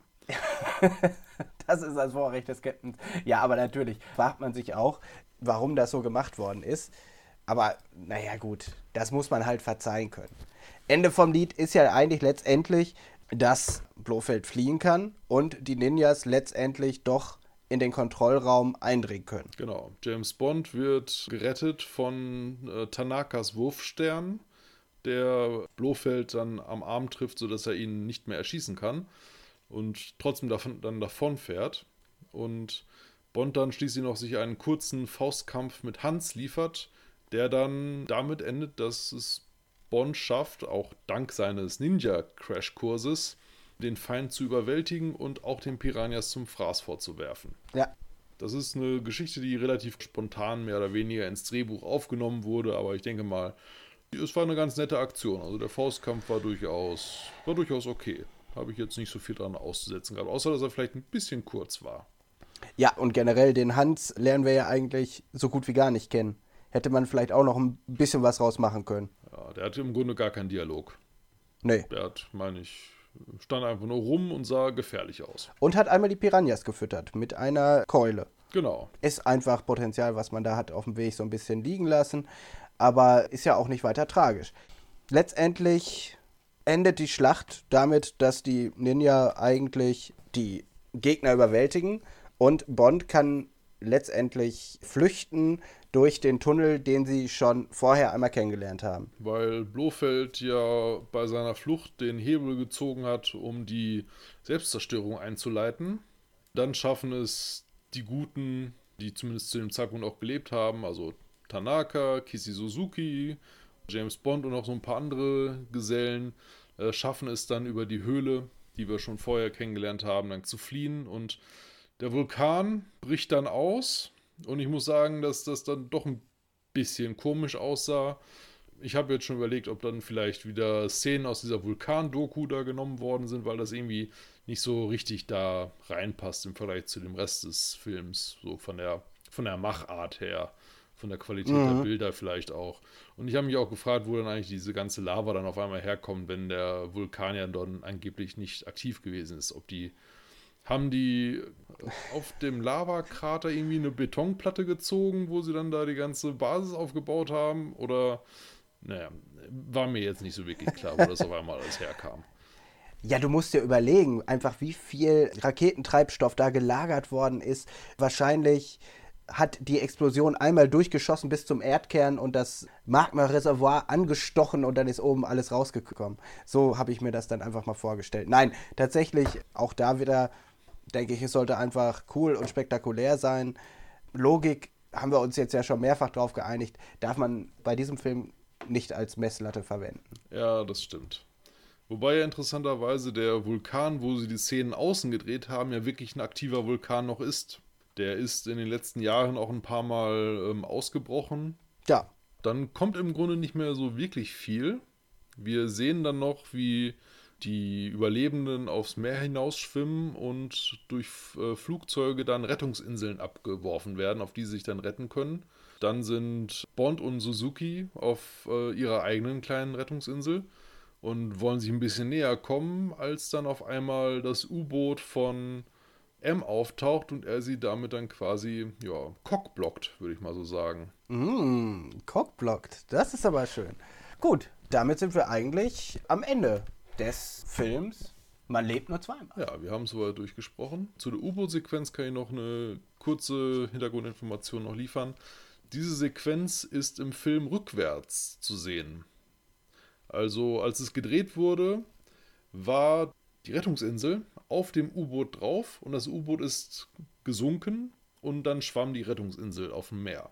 So haben sie es gedreht. Ah. Ja, es wird im Film dann dementsprechend rückwärts wiedergegeben, damit man dann da diesen Effekt hat, dass die Rettungsinsel dann auf dem U-Boot dann quasi landet. Das ist eigentlich, ja, logisch, ne? Weil wie sollte man äh, dieses Ding äh, mit dem U-Boot treffen? Wahrscheinlich ist das in der Realität nicht so einfach. Ja. Ganz interessant finde ich auch noch, ähm, im Abspann habe ich es dann gelesen, dass der Film mit einer Kooperation von, mit den Toho Studios in Japan quasi entstanden ist. Und ich hatte dann halt auch erst gedacht, ah, Toho oder hier, wahrscheinlich deswegen diese ganzen Miniaturszenen, die mich an alte Godzilla-Filme erinnert haben. Ja, habe ich jetzt auch sofort gedacht. Naja, aber ähm, da habe ich jetzt zumindest keine Bestätigung für gefunden bei meiner Recherche, dass es wirklich nur die Miniaturszenen sind. Ich habe es allerdings dann gelesen, dass die Schauspielerinnen und Schauspieler, die wir in den Hauptrollen haben aus Japan, also Mie Hama als Kishi Suzuki, Akiko Wakabayashi als Aki und Tetsuro Tamba als Tiga Tanaka unter Vertrag bei Toho standen und dementsprechend Toho die dann für die Filmdreharbeiten Ah, von James Bond dann zur Verfügung gestellt hat. Ja, so ausgeliehen irgendwie, ne? Genau. Ich habe noch so ein, zwei ganz interessante Details, finde ich. Akiko Wakabayashi hat insgesamt für Toho so über 100 Filme gedreht, aber nach Man lebt nur zweimal hat sie nur noch einen einzigen weiteren gemacht. 1961, also ein paar Jahre zuvor, hat sie die weibliche Hauptrolle in dem deutschen Liebesdrama Bis zum Ende aller Tage gespielt. Die Geschichte dieses Filmes dreht sich darum, dass eine chinesische Geliebte eines Seefahrers von diesem Seefahrer mit nach Hause genommen wird. Und zwar auf eine norddeutsche Hallig, wo sie Akzeptanzprobleme mit den Einheimischen quasi dann erlebt und sich dann da versuchen muss, irgendwie einzufügen. Fand ich doch sehr überraschend, dass sie auch schon quasi vorher in westlichen Filmen irgendwie aufgetaucht ist und sogar in einem deutschen Kinofilm. Mit einer doch, ich sag mal, sehr zeitgenössisch interessanten Thematik. Akzeptanzprobleme von Ausländern und dergleichen mehr. Das ist ja ein Thema, das auch äh, jetzt fast 60 Jahre später immer noch eine Rolle spielt in der Gesellschaft. Hm. Und die zweite Info, die du noch recherchiert hattest? Zu den beiden japanischen Hauptdarstellerinnen ist auch noch eine andere kleine Anekdote mir aufgefallen. Als sie gecastet worden sind, Ende Mai 1966, sind sie ausgewählt worden, obwohl sie kein Englisch beherrscht haben. Sie haben quasi einfach nur Sätze vom Blatt abgelesen und waren offensichtlich die besten. Anschließend sind dann Miyahama und Akiko Wakabayashi nach England geflogen worden, wo sie Sprachtraining bekommen sollten. Miyahama war vorgesehen für die Rolle von Aki und Akiko Wakabayashi war für die Kishi Suzuki vorgesehen. Allerdings hat sich dann im Rahmen des Sprachtrainings ergeben, dass Miyahama größere Probleme mit der Sprache hatte, sodass sie dann ihre Rolle mit Wakabayashi nochmal getauscht hat, da die deutlich weniger Text dann lernen musste. Also Wakabayashi hat dann mit Aki dann den textlastigeren Part bekommen, weil sie die Sprache besser beherrscht hat. Es gibt auch eine andere Lesart. In einer anderen Quelle steht nämlich, dass Kissy erst als traditionelles Mädchen angelegt war und dann die Akiko fand, dass sie aufgrund ihrer internationalen Erfahrungen eher in die Rolle der Suki passte. Mhm. Ja, interessant. Man weiß jetzt wahrscheinlich nicht, was richtig ist. Wahrscheinlich, wenn es in den Archive steht, wird das wahrscheinlich auch so stimmen. Aber wie gesagt, es gibt beide Lesarten. Ja, ich würde die andere auch nicht völlig vom Tisch wischen. Also die macht durchaus Sinn angesichts der, wie wir ja eben gerade schon festgestellt haben, internationalen Erfahrung, die Akiko Wakabayashi zumindest auch schon mit einem deutschen Kinofilm quasi hinter sich gebracht hat. Ist das zumindest nicht vollkommen unrealistisch, was du jetzt gerade noch erwähnt hast. Wusste ich jetzt aber auch so nicht. Und ich würde auch jetzt die James Bond Archives nicht als finales Wort sozusagen für alle Details dann irgendwie ansehen. Ich kann mir vorstellen, dass die auch ein bisschen zumindest vorgeprägt sind. Das ist ja auch offizielle Veröffentlichungen und dass dann da die Leute, die für Ian Fleming oder für James Bond dann quasi heutzutage immer noch einstehen, da durchaus dann auch drauf achten, dass dann da nichts allzu kritisches oder keine zu harten Urteile drinstehen.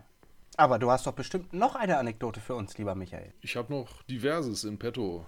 Der große Elefant, der noch im Raum steht, ist natürlich die Beschäftigung eines anderen Schauspielers, und zwar des Hauptdarstellers, Sean Connery. Kurz nach Drehbeginn hat er nämlich zu verstehen gegeben, dass dies sein letzter James Bond-Film sein würde. Er hat einen Fünfjahresvertrag unterschrieben gehabt, der im November 1966 endete. Aufgrund von Verzögerungen im Drehablauf ist er dann noch einmal um einen Monat verlängert worden, aber er hat sich halt nicht mehr dazu breitschlagen lassen, einen weiteren Vertrag für einen neuen Film zu unterschreiben, sodass er sagte, dass das sein letzter Film für James Bond sein würde. Er hat halt dann im Nachhinein in verschiedenen Formen sich darüber geäußert, wie er denn zu dem ganzen Trubel um James Bond und um seine Person denn so steht. Denn es ist wirklich wohl in diesem Film oder bei den Dreharbeiten in diesem Film auch wieder so zutage getreten, dass er von der Publicity, die rund um den Film und um seine Person äh, gemacht worden ist, sehr negativ überrascht worden ist. Also James Bond ist in Japan genauso populär gewesen wie in anderen Ländern der Welt zu diesem Zeitpunkt, sodass die Paparazzi und die Fans Connery wirklich belagert haben. Also sie haben ihn wohl sogar bis aufs Klo verfolgt, habe ich gelesen. Mhm. Habe ich auch gelesen, über die Trennwand hinweg fotografiert. Ja, ganz genau. Das finde ich ist natürlich ein Eingriff in die persönliche Freiheit, den man nicht tolerieren kann. Ganz genau. Also ich habe bei meiner Recherche mehrere kleine Zitate von Connery gefunden. So sagte er zum Beispiel, ähm, Zitat, die Leute benutzen meinen Namen und meine Bilder, ohne mich überhaupt zu fragen. Ich bin ihnen ausgeliefert, denn ich habe weder die Zeit noch Kraft, mich mit diesen Lügen abzugeben, die über mich veröffentlicht werden. Zitat Ende. Das ist die eine Argumentation, die er quasi dann so liefert. Also, dass er sein, das Recht an seinem eigenen Bild quasi verliert. Er sagte dann über die Journalisten und vielleicht dann im Endeffekt dann auch über die Fans, die bei den Dreharbeiten mit dabei waren, Zitat, Sie laufen mir hinterher wie die Feuerwehr. Ich wusste, dass Bond populär ist, aber das ist unglaublich. Ich stimme zu, dass er möglicherweise mehr für mich getan hat, als es irgendeinem anderen Schauspieler in der Geschichte je passiert ist. Ich will nicht undankbar sein, aber stellen Sie sich vor, Sie würden seit vier Jahren jeden Tag dieselben Fragen gestellt bekommen. Zitat Ende. Und ein paar Monate nach Premiere des Films hat er nochmal ein relativ hartes Urteil dann nochmal ausgesprochen. 1967 im Dezember sagte er nämlich, ich habe die Nase von diesem James Bond wirklich voll. Erst war es ein gewöhnlicher Spion, doch von Film zu Film haben sich die Produzenten immer neue Tricks ausdenken müssen und langsam wurde dieser James Bond zu einem Monstrum, ähnlich einem Frankenstein. Zitat Ende. Also man merkt, dass er der Rolle wirklich leid war dann zu diesem Zeitpunkt und dementsprechend sich auch nicht mehr breitschlagen ließ, für einen weiteren Film jetzt so schnell sich nochmal verpflichten zu lassen. Ja, also ich habe hier gefunden, dass er, Zitat, angewidert sei von dem ganzen Trubel. Und es ist ja auch irgendwie nachvollziehbar. Du hast, glaube ich, beim letzten Mal erwähnt, dass es bei Feuerball oder was bei Goldfinger zu tumultartigen Szenen während der Premiere kam. Das ist ja auch ein Anzeichen schon dafür, dass es da schon mhm. losging. Und er sagt ja über den Journalismus, der in Japan betrieben worden ist, dass es der unbarmherzigste und härteste Journalismus der Welt sei, rücksichtslos und der Wahrheit nicht im geringsten verpflichtet sei. Äh, da kann man sich ja schon vorstellen, dass man irgendwann auch als Schauspieler, so wie du sagst, keinen Bock mehr darauf hatte. Nichtsdestotrotz finde ich das eigentlich interessant, aber da werden wir ja nochmal in späteren Filmen drauf kommen, wenn man so keinen Bock mehr drauf hat. Warum tut man es Noch ein weiteres Mal und ein weiteres Mal. Hm. Also, ich würde mal die Behauptung in den Raum stellen wollen, dass es mit G anfängt, der Grund, und mit Eld aufhört. Wenn der Lohncheck genügend Nullen hinter, äh, hinter der ersten Ziffer aufwies, dann hat sich der gute äh, Sean Connery bestimmt überzeugen lassen. Aber mal schauen, was die Recherche zu den, den entsprechenden Filmen dann so zutage fordern wird. Was ich noch so im Hintergrund des Ganzen ganz spannend fand, war eigentlich, dass man lebt nur zweimal eigentlich jetzt gar nicht vorgesehen war als nächster Film der Reihe. Ursprünglich sollte nämlich im Geheimnis ihrer Majestät als nächstes verfilmt werden nach Feuerball. Aber aufgrund von andauernden Bauarbeiten an einem Drehort in der Schweiz hat man sich dann dazu entschlossen, diesen Film vorzuziehen. Und ich sage mal, ich finde diese Entscheidung jetzt zumindest nicht vollkommen verkehrt. Der Film startete dann halt in Großbritannien mit der Weltpremiere am 12. Juni 1967 in London, einen Tag später in den USA. Und der Film hat insgesamt ein Budget von 9,5 Millionen Dollar gehabt, aber weltweit dann immerhin 111,6 Millionen Dollar eingespielt. Das ist zwar weniger als äh, an Erlös, als es Goldfinger oder Feuerball hatten, aber trotzdem immer noch ein, ich würde sagen, veritabler Erfolg. Vor allen Dingen auch im Vergleich zu der parallel laufenden Parodie Casino Royale, die bei einem Budget von 12 Millionen Dollar nur 41 Millionen weltweit dann eingespielt hat. Also insofern hat sich da die James Bond-Reihe der Parodie dann noch einmal erwehren können. Ja, also ich hatte dann auch hier gelesen, inflationsbereinigt sind das 757 Millionen US-Dollar. Da muss man natürlich schon sagen, das spielt ja dann schon wieder in ganz hohen Ligen. Wenn man das heute im Vergleich so mit dem MCU sieht oder so, dann ist das natürlich schon eine Hausnummer. Ne? Auf jeden Fall. Und auch in Deutschland ist der Film sehr erfolgreich gewesen. Also nachdem er seine Premiere am 14. September 1967 gefeiert hat, hat er Einnahmen in Höhe von 8 Millionen D-Mark erzielt, davon alleine 2,6 Millionen an den ersten vier Tagen, in denen er im Kino gelaufen ist. Und im Vorfeld hat die Firma natürlich wieder ordentlich Werbung gemacht, und zwar dieses Mal in Form von Little Nelly. Ken Wallace hat sich ans Steuer seines Autogiros gesetzt und hat in mehreren deutschen Städten Flugvorführungen vorgenommen, um damit dann die Leute ins Kino zu locken. Was ja, wie wir an den Zahlen ablesen können, auch durchaus funktioniert hat. Was aber dann natürlich interessant ist, wenn wir dann dazu kommen, wie der Film überhaupt aufgenommen worden ist. Ich würde sagen, du sagst erstmal, was du gefunden hast zur zeitgenössischen Kritik. Gerne. Also ich habe verschiedene Zitate mir rausgeschrieben. Positiv geurteilt worden die Set-Designs und ja. auch die allgemeinen Einfälle. Im Allgemeinen wurde allerdings dann Connerys müde Darbietung und einige etwas allzu fantastische Plot-Elemente negativ betrachtet. Der Daily Express zum Beispiel schrieb, sprühende Unterhaltung von atemberaubendem Tempo, ein herrlich aufregendes Abenteuer, brillant fotografiert in japanischer Landschaft, Überschäumen von Mädchen, Mätzchen und Blut. Zitat Ende. Im New Yorker hieß es, Sean Connerys Charakter scheint beschädigt. War er einst derjenige, der zuschlug, ist er jetzt ein Instrument von zuschlagenden Ideen der Produktion. Zitat Ende. Und im Time Magazine stand geschrieben, Bond scheint zu schwanken.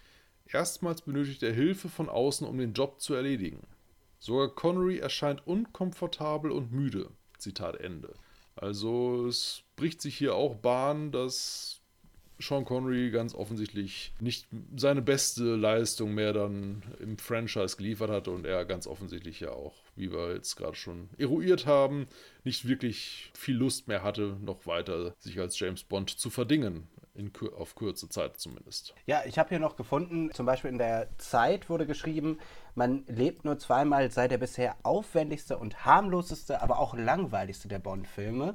Und der Spiegel kritisierte, man lebt nur zweimal, wirke trotz technischer Eskalation und mancher Bond-Mods als mattes Faksimile. Mhm. Dann hatte ich hier noch gelesen, dass er, ich glaube, das stand auch weiter in dem Time-Artikel, als unterdurchschnittlichen Beitrag zur Bond-Serie gesehen wird und dass insbesondere auch die Häufung der technischen Spielereien und die schwache Handlung letztendlich kritisiert worden ist. Finde ich eigentlich ganz interessant, weil wenn man die spätere Bewertung sich betrachtet, von heute findet sich der Film eigentlich immer in den vorderen Rankings. Was hatte ich hier gefunden? Der James Bond-Experte Siegfried Tesche nennt ihn zum Beispiel den fünftbesten Film auf einer zehn Stufen reichenden Richterskala. Also Ne, er hat zehn Filme ausgewählt, die die besten sind, und da übernimmt dieser Film Platz fünf. Und das finde ich schon relativ interessant. Auch generell, wenn man so weiter guckt, bei Entertainment Weekly oder was wir hier noch hatten, bei Rolling Stone, mhm. äh, wird er eigentlich ziemlich gut bewertet.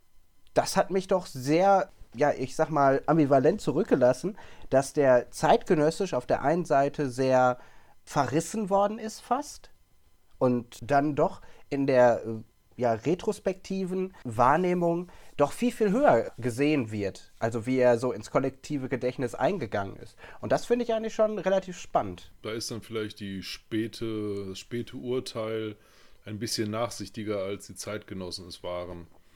Aber gut, es ist jetzt natürlich die Frage, ob wir das dann ähnlich sehen wie die Zeitgenossen oder wie die späteren Kritiker.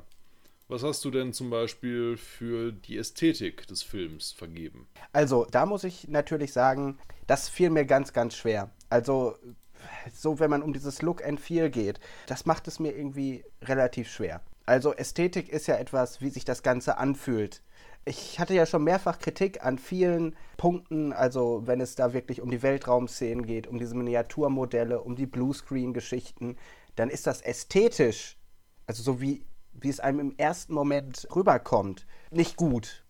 Aber ich finde, als Gesamtkonstrukt betrachtet, wirkt der Film für mich, wenn ich einfach nur das so auf mich wirken lasse, wirkt er eigentlich doch in sich gut. Weil ich finde, dieses Japan-Setting, das wird einfach durchgezogen. Und ich finde, dieses Exotische, was wir schon besprochen haben, kommt da einfach für mich irgendwie super durch. Ich persönlich muss wirklich sagen, leider ja, ich finde die Ästhetik durchaus ansprechend und würde dafür einen Punkt vergeben. Kann ich ganz d'accord gehen im Grunde. Also ich finde persönlich hm. auch, ähm, dass Japan für uns westliche Zuschauer auf jeden Fall fremdartig und exotisch ist und es auch im Film gelingt ein Spagat zwischen Tradition auf der einen Seite, also die Ninjas, die Sumo-Ringer, das Leben auf der Fischerinsel oder diese Shinto-Hochzeit, die gezeigt wird, als auch dann den Kontrast dazu die Moderne, die in Japan dann auch schon dann Einzug gehalten hat, mit der Gestaltung der Büros von Osato oder Tanaka, mit den Gadgets, die in dem Toyota 2000 GT verbaut worden sind, der Zug oder auch das Ninja-Trainingslager an sich schaffen, das wirklich gut zu präsentieren. Und was ich dem Film, das habe ich jetzt als Ästhetik auch irgendwie gewertet, positiv anrechne, ist, dass bewusst versucht wird, die Formel der vorherigen Filme so ein bisschen zumindest aufzubrechen.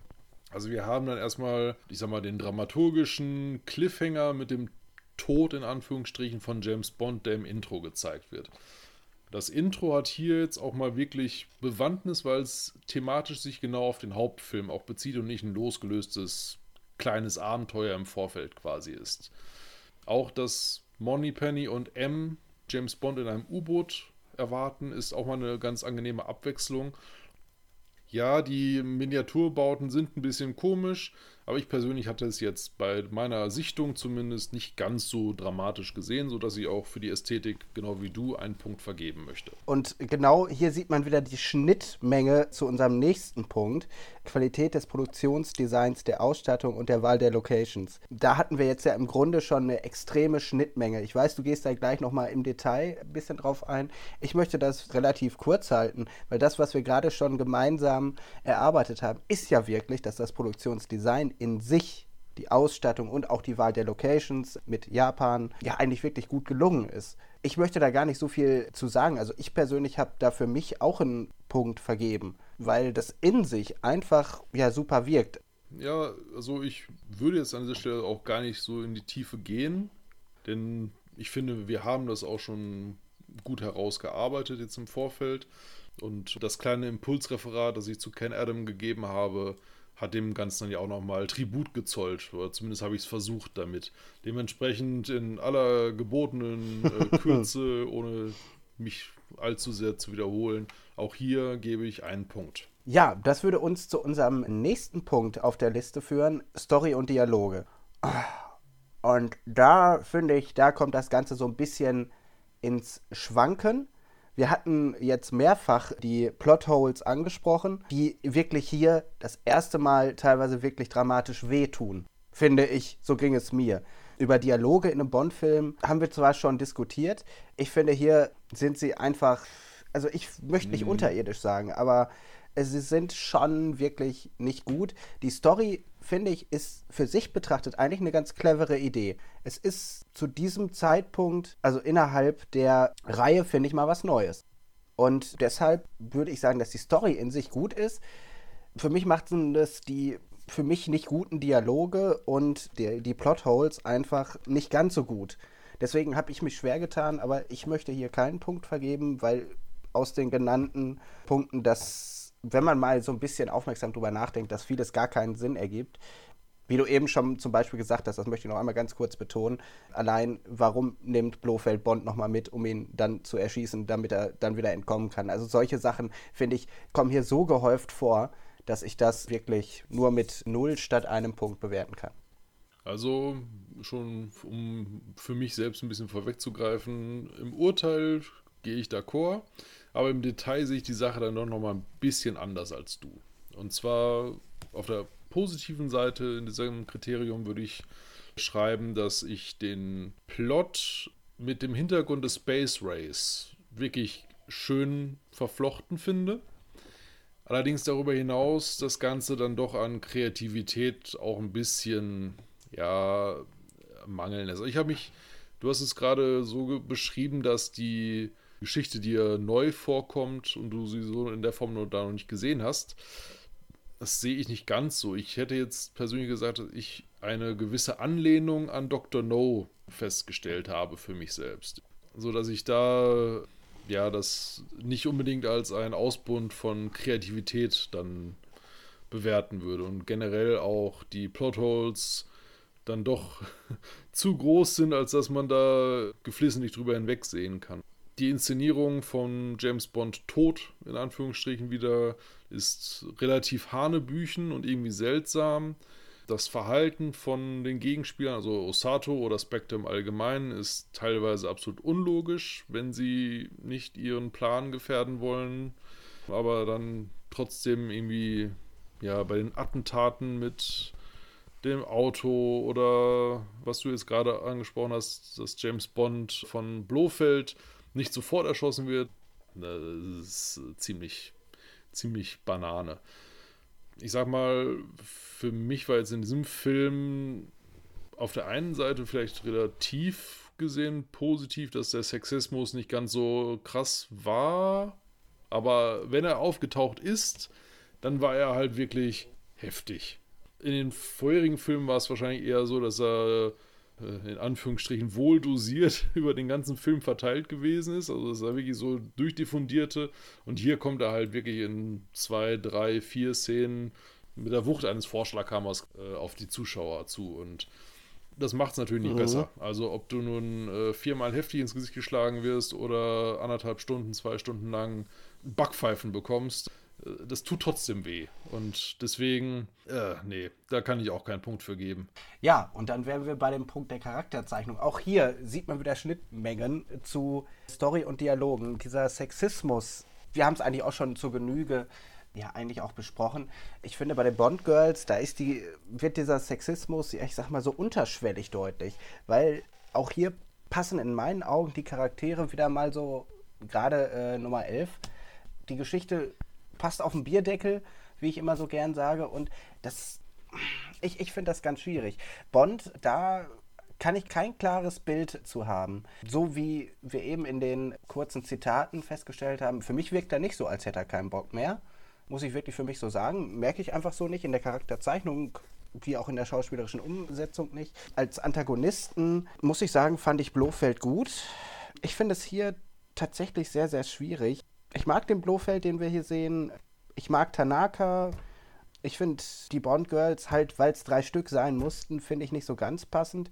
Also wenn ich das gegeneinander halte, was ich gut und was ich schlecht finde, kann ich hier leider auch keinen Punkt vergeben. Aber vielleicht siehst du das ja anders. Ich persönlich habe Nummer 11 zunächst auf dem Papier gesehen als interessante Weiterentwicklung zu Fiona Volpe registriert.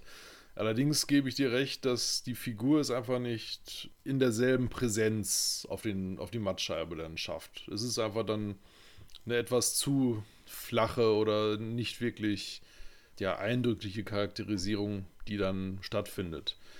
Die Unfähigkeit der Spectre-Untergebenen haben wir schon eben gerade angesprochen und auch Blofeld ist manchmal genauso inkompetent, wirkt allerdings als leiser und skrupelloser Gegenspieler doch relativ bedrohlich und ich finde, das ist eine ganz nette Anlehnung an die vorherigen Filme, wo man ihn ja auch schon gesehen hat im Hintergrund und wo er auch mehr oder weniger, ohne mit der Wimper zu zucken, irgendwelche Untergebenen ins Jenseits befördert hat, die nicht seinen Vorgaben entsprochen haben. Mhm. Ja, gut. Die japanischen Gehilfen finde ich eigentlich relativ angenehm. Ich persönlich mag da besonders die Rolle, die Aki dann zukommt. Sie ist mehrmals da, um James Bond aus der Klemme zu helfen und ist als eine durchaus kompetente und selbstständige Agentin gezeichnet, die im Grunde genauso wie er professionell bei der Sache ist und auch Kisi Suzuki ist ja zumindest zu Beginn als eine relativ ja, pflichtbewusste Agentin gezeichnet worden, die ja den Avancen von James Bond erstmal mit dem Verweis darauf, dass sie jetzt ja zu arbeiten haben, ja zurückweisen kann. Aber nichtsdestotrotz ist sie im Endeffekt dann im Vergleich zu Aki vor allen Dingen dann doch relativ blass geblieben. Genauso wie Osato es auch bei den Bösen gewesen ist. Tiga Tanaka ist nochmal vergleichsweise positiv für mich. Er ist durchaus selbstbewusst und ein kompetenter Partner für James Bond, der ihm ja mit Ressourcen und äh, bei der Unterkunft und äh, seinen Leuten zu Hilfe kommt und ihm sogar ja schlussendlich das Leben rettet. Aber äh, ja, also ich sag mal, auch im äh, ähnelt James Bond auch im Hinblick auf die Misogonie. Also ich persönlich mochte zwar die Zeichnung der Figur, aber es hilft jetzt im Endeffekt auch mir nicht, äh, was ich jetzt hier so als positiv bewertet habe, dabei dieser Charakterzeichnungskategorie auch einen Punkt zu vergeben. Also auch von mir gibt es hier keinen Punkt. Oh, dann sind wir ja das erste Mal fast gleich auf. Äh, das könnte sich jetzt ja bei der nächsten Kategorie ändern. Da möchte ich aber auch relativ, ja, doch mich relativ kurz fassen, weil wir da auch vieles schon besprochen haben. Ich finde wirklich die handwerkliche Umsetzung, die finde ich wirklich sehr gelungen.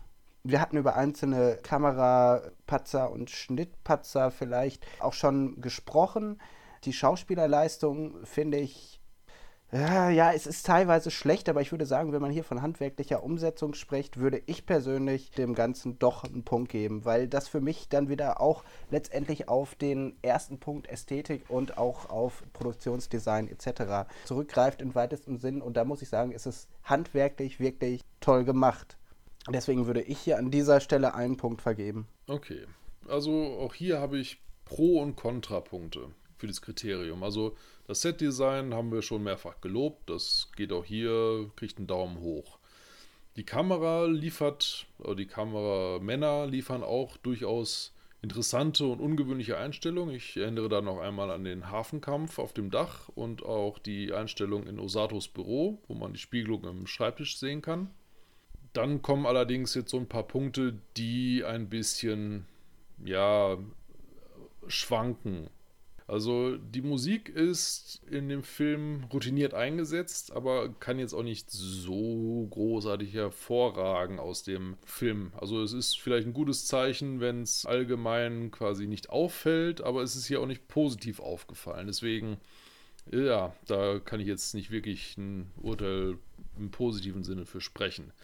Und auch die Darstellerleistungen sind mit Ausnahme von Donald Pleasance und Tetsuro Tamba würde ich da auch sagen, maximal routiniert, ohne wirklich zu überzeugen.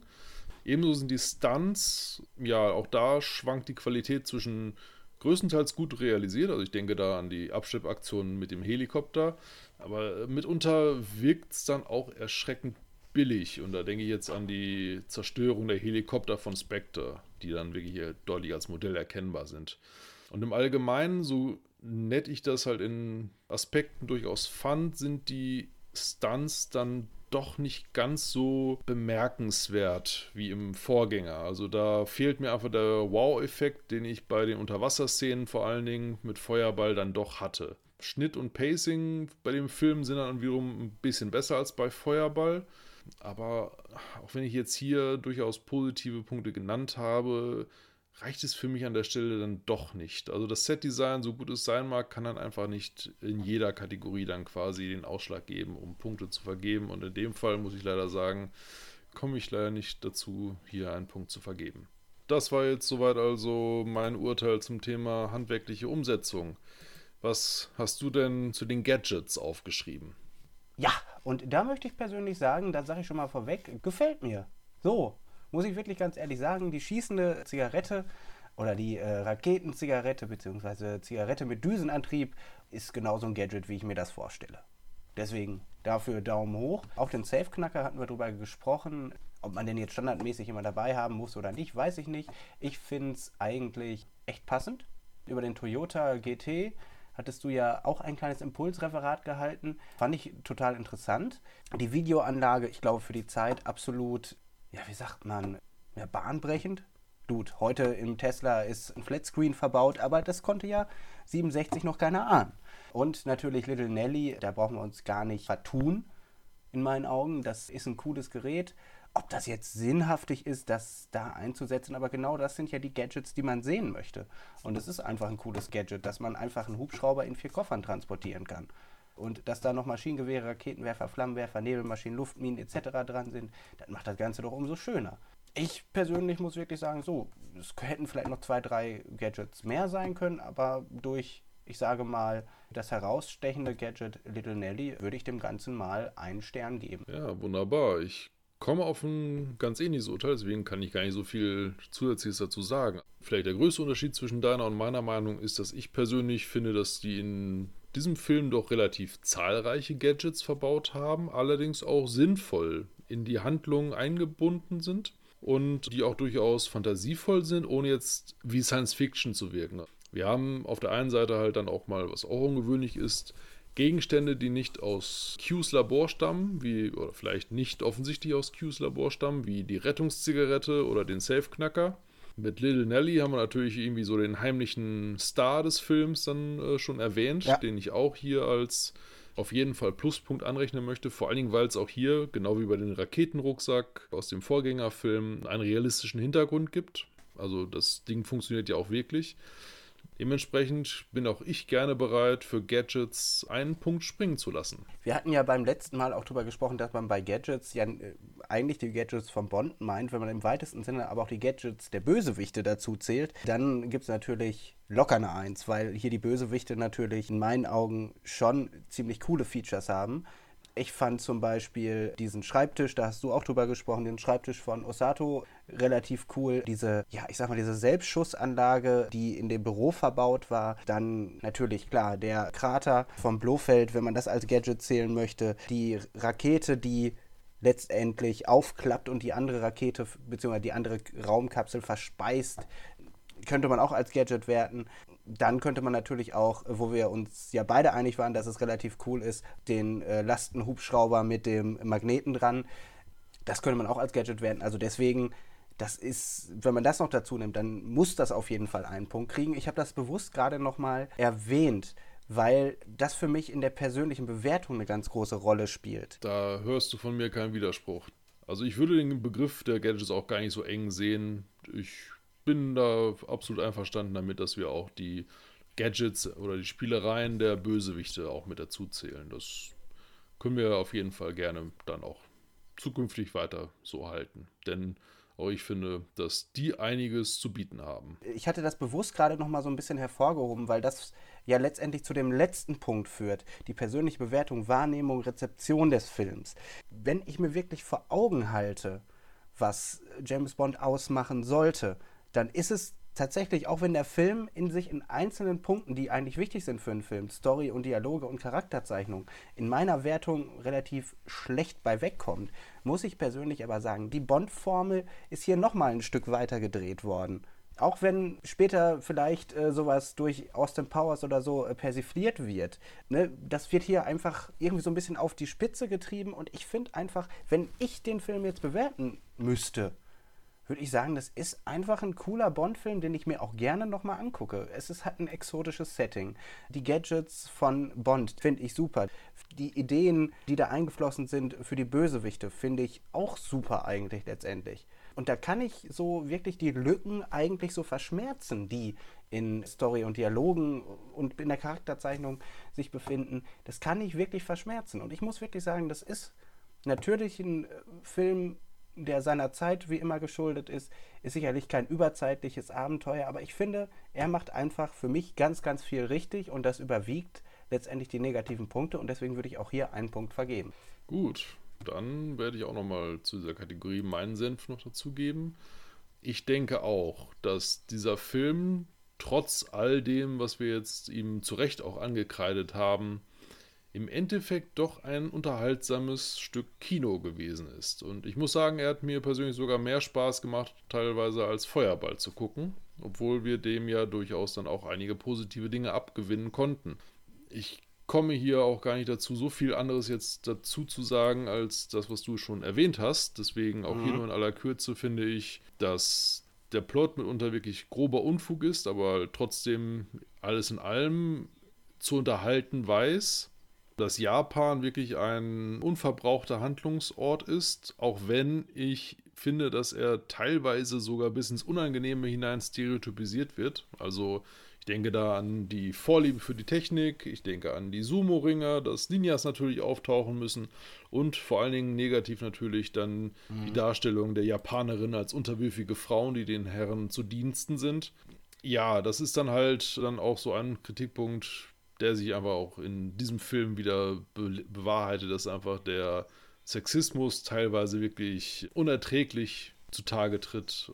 Aber ja, alleine schon durch das überragende Setdesign und dadurch, dass der Film alles in allem als Gesamtwerk jetzt betrachtet, dann doch wirklich Spaß gemacht hat zu gucken, bin auch ich gerne bereit, dann an dieser Stelle noch einen Punkt in die Wertung einfließen zu lassen.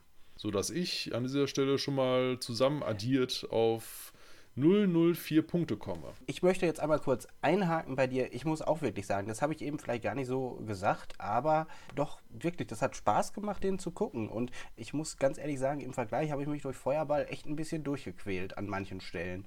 Wir haben ja auch festgestellt, der Film war ein bisschen länger sogar noch als die vorherigen Filme und jetzt haben wir mit You Only Live Twice, man lebt nur zweimal, einen knackigeren Film, der hat jetzt knapp zwei Stunden Länge also ist kürzer als Feuerball und das kommt dem Film im Endeffekt wahrscheinlich sogar zugute im Vergleich zum direkten Vorgänger. Ja, ich denke da auch. Also man hat da vieles richtig gemacht und ich komme da jetzt anders als du auf 005 Punkte, muss aber letztendlich auch wirklich, wirklich sagen, dass wir uns ja trotzdem relativ einig sind, was letztendlich die Wahrnehmung betrifft. Und ich muss wirklich sagen, er hat mir gut gefallen. Er hat Spaß gemacht, das, äh, so wie du schon gesagt hast, das stimmt auf jeden Fall.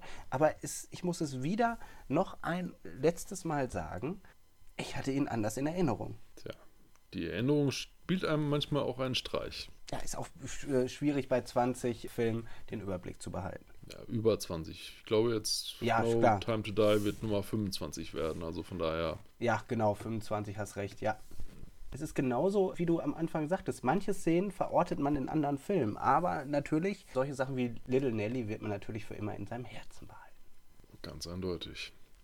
Schlussendlich können wir quasi sagen, dass wir diesen Film dann doch eher so, ich sag mal, im Mittelfeld der James Bond-Filme, die wir bislang gesehen haben, zumindest eingruppieren würden.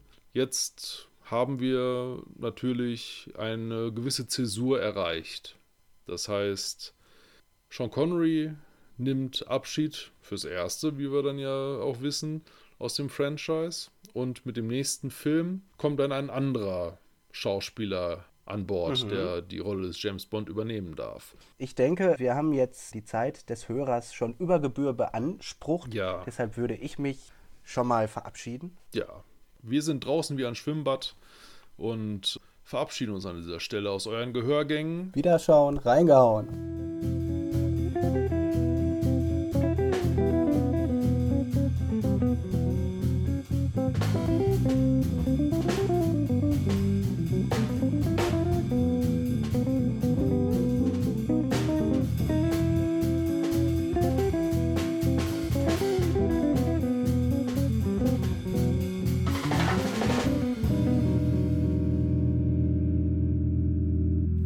Lizenz zum Labern wird zurückkehren mit einer Folge über Star Trek Deep Space Nine, Our Man Bashir.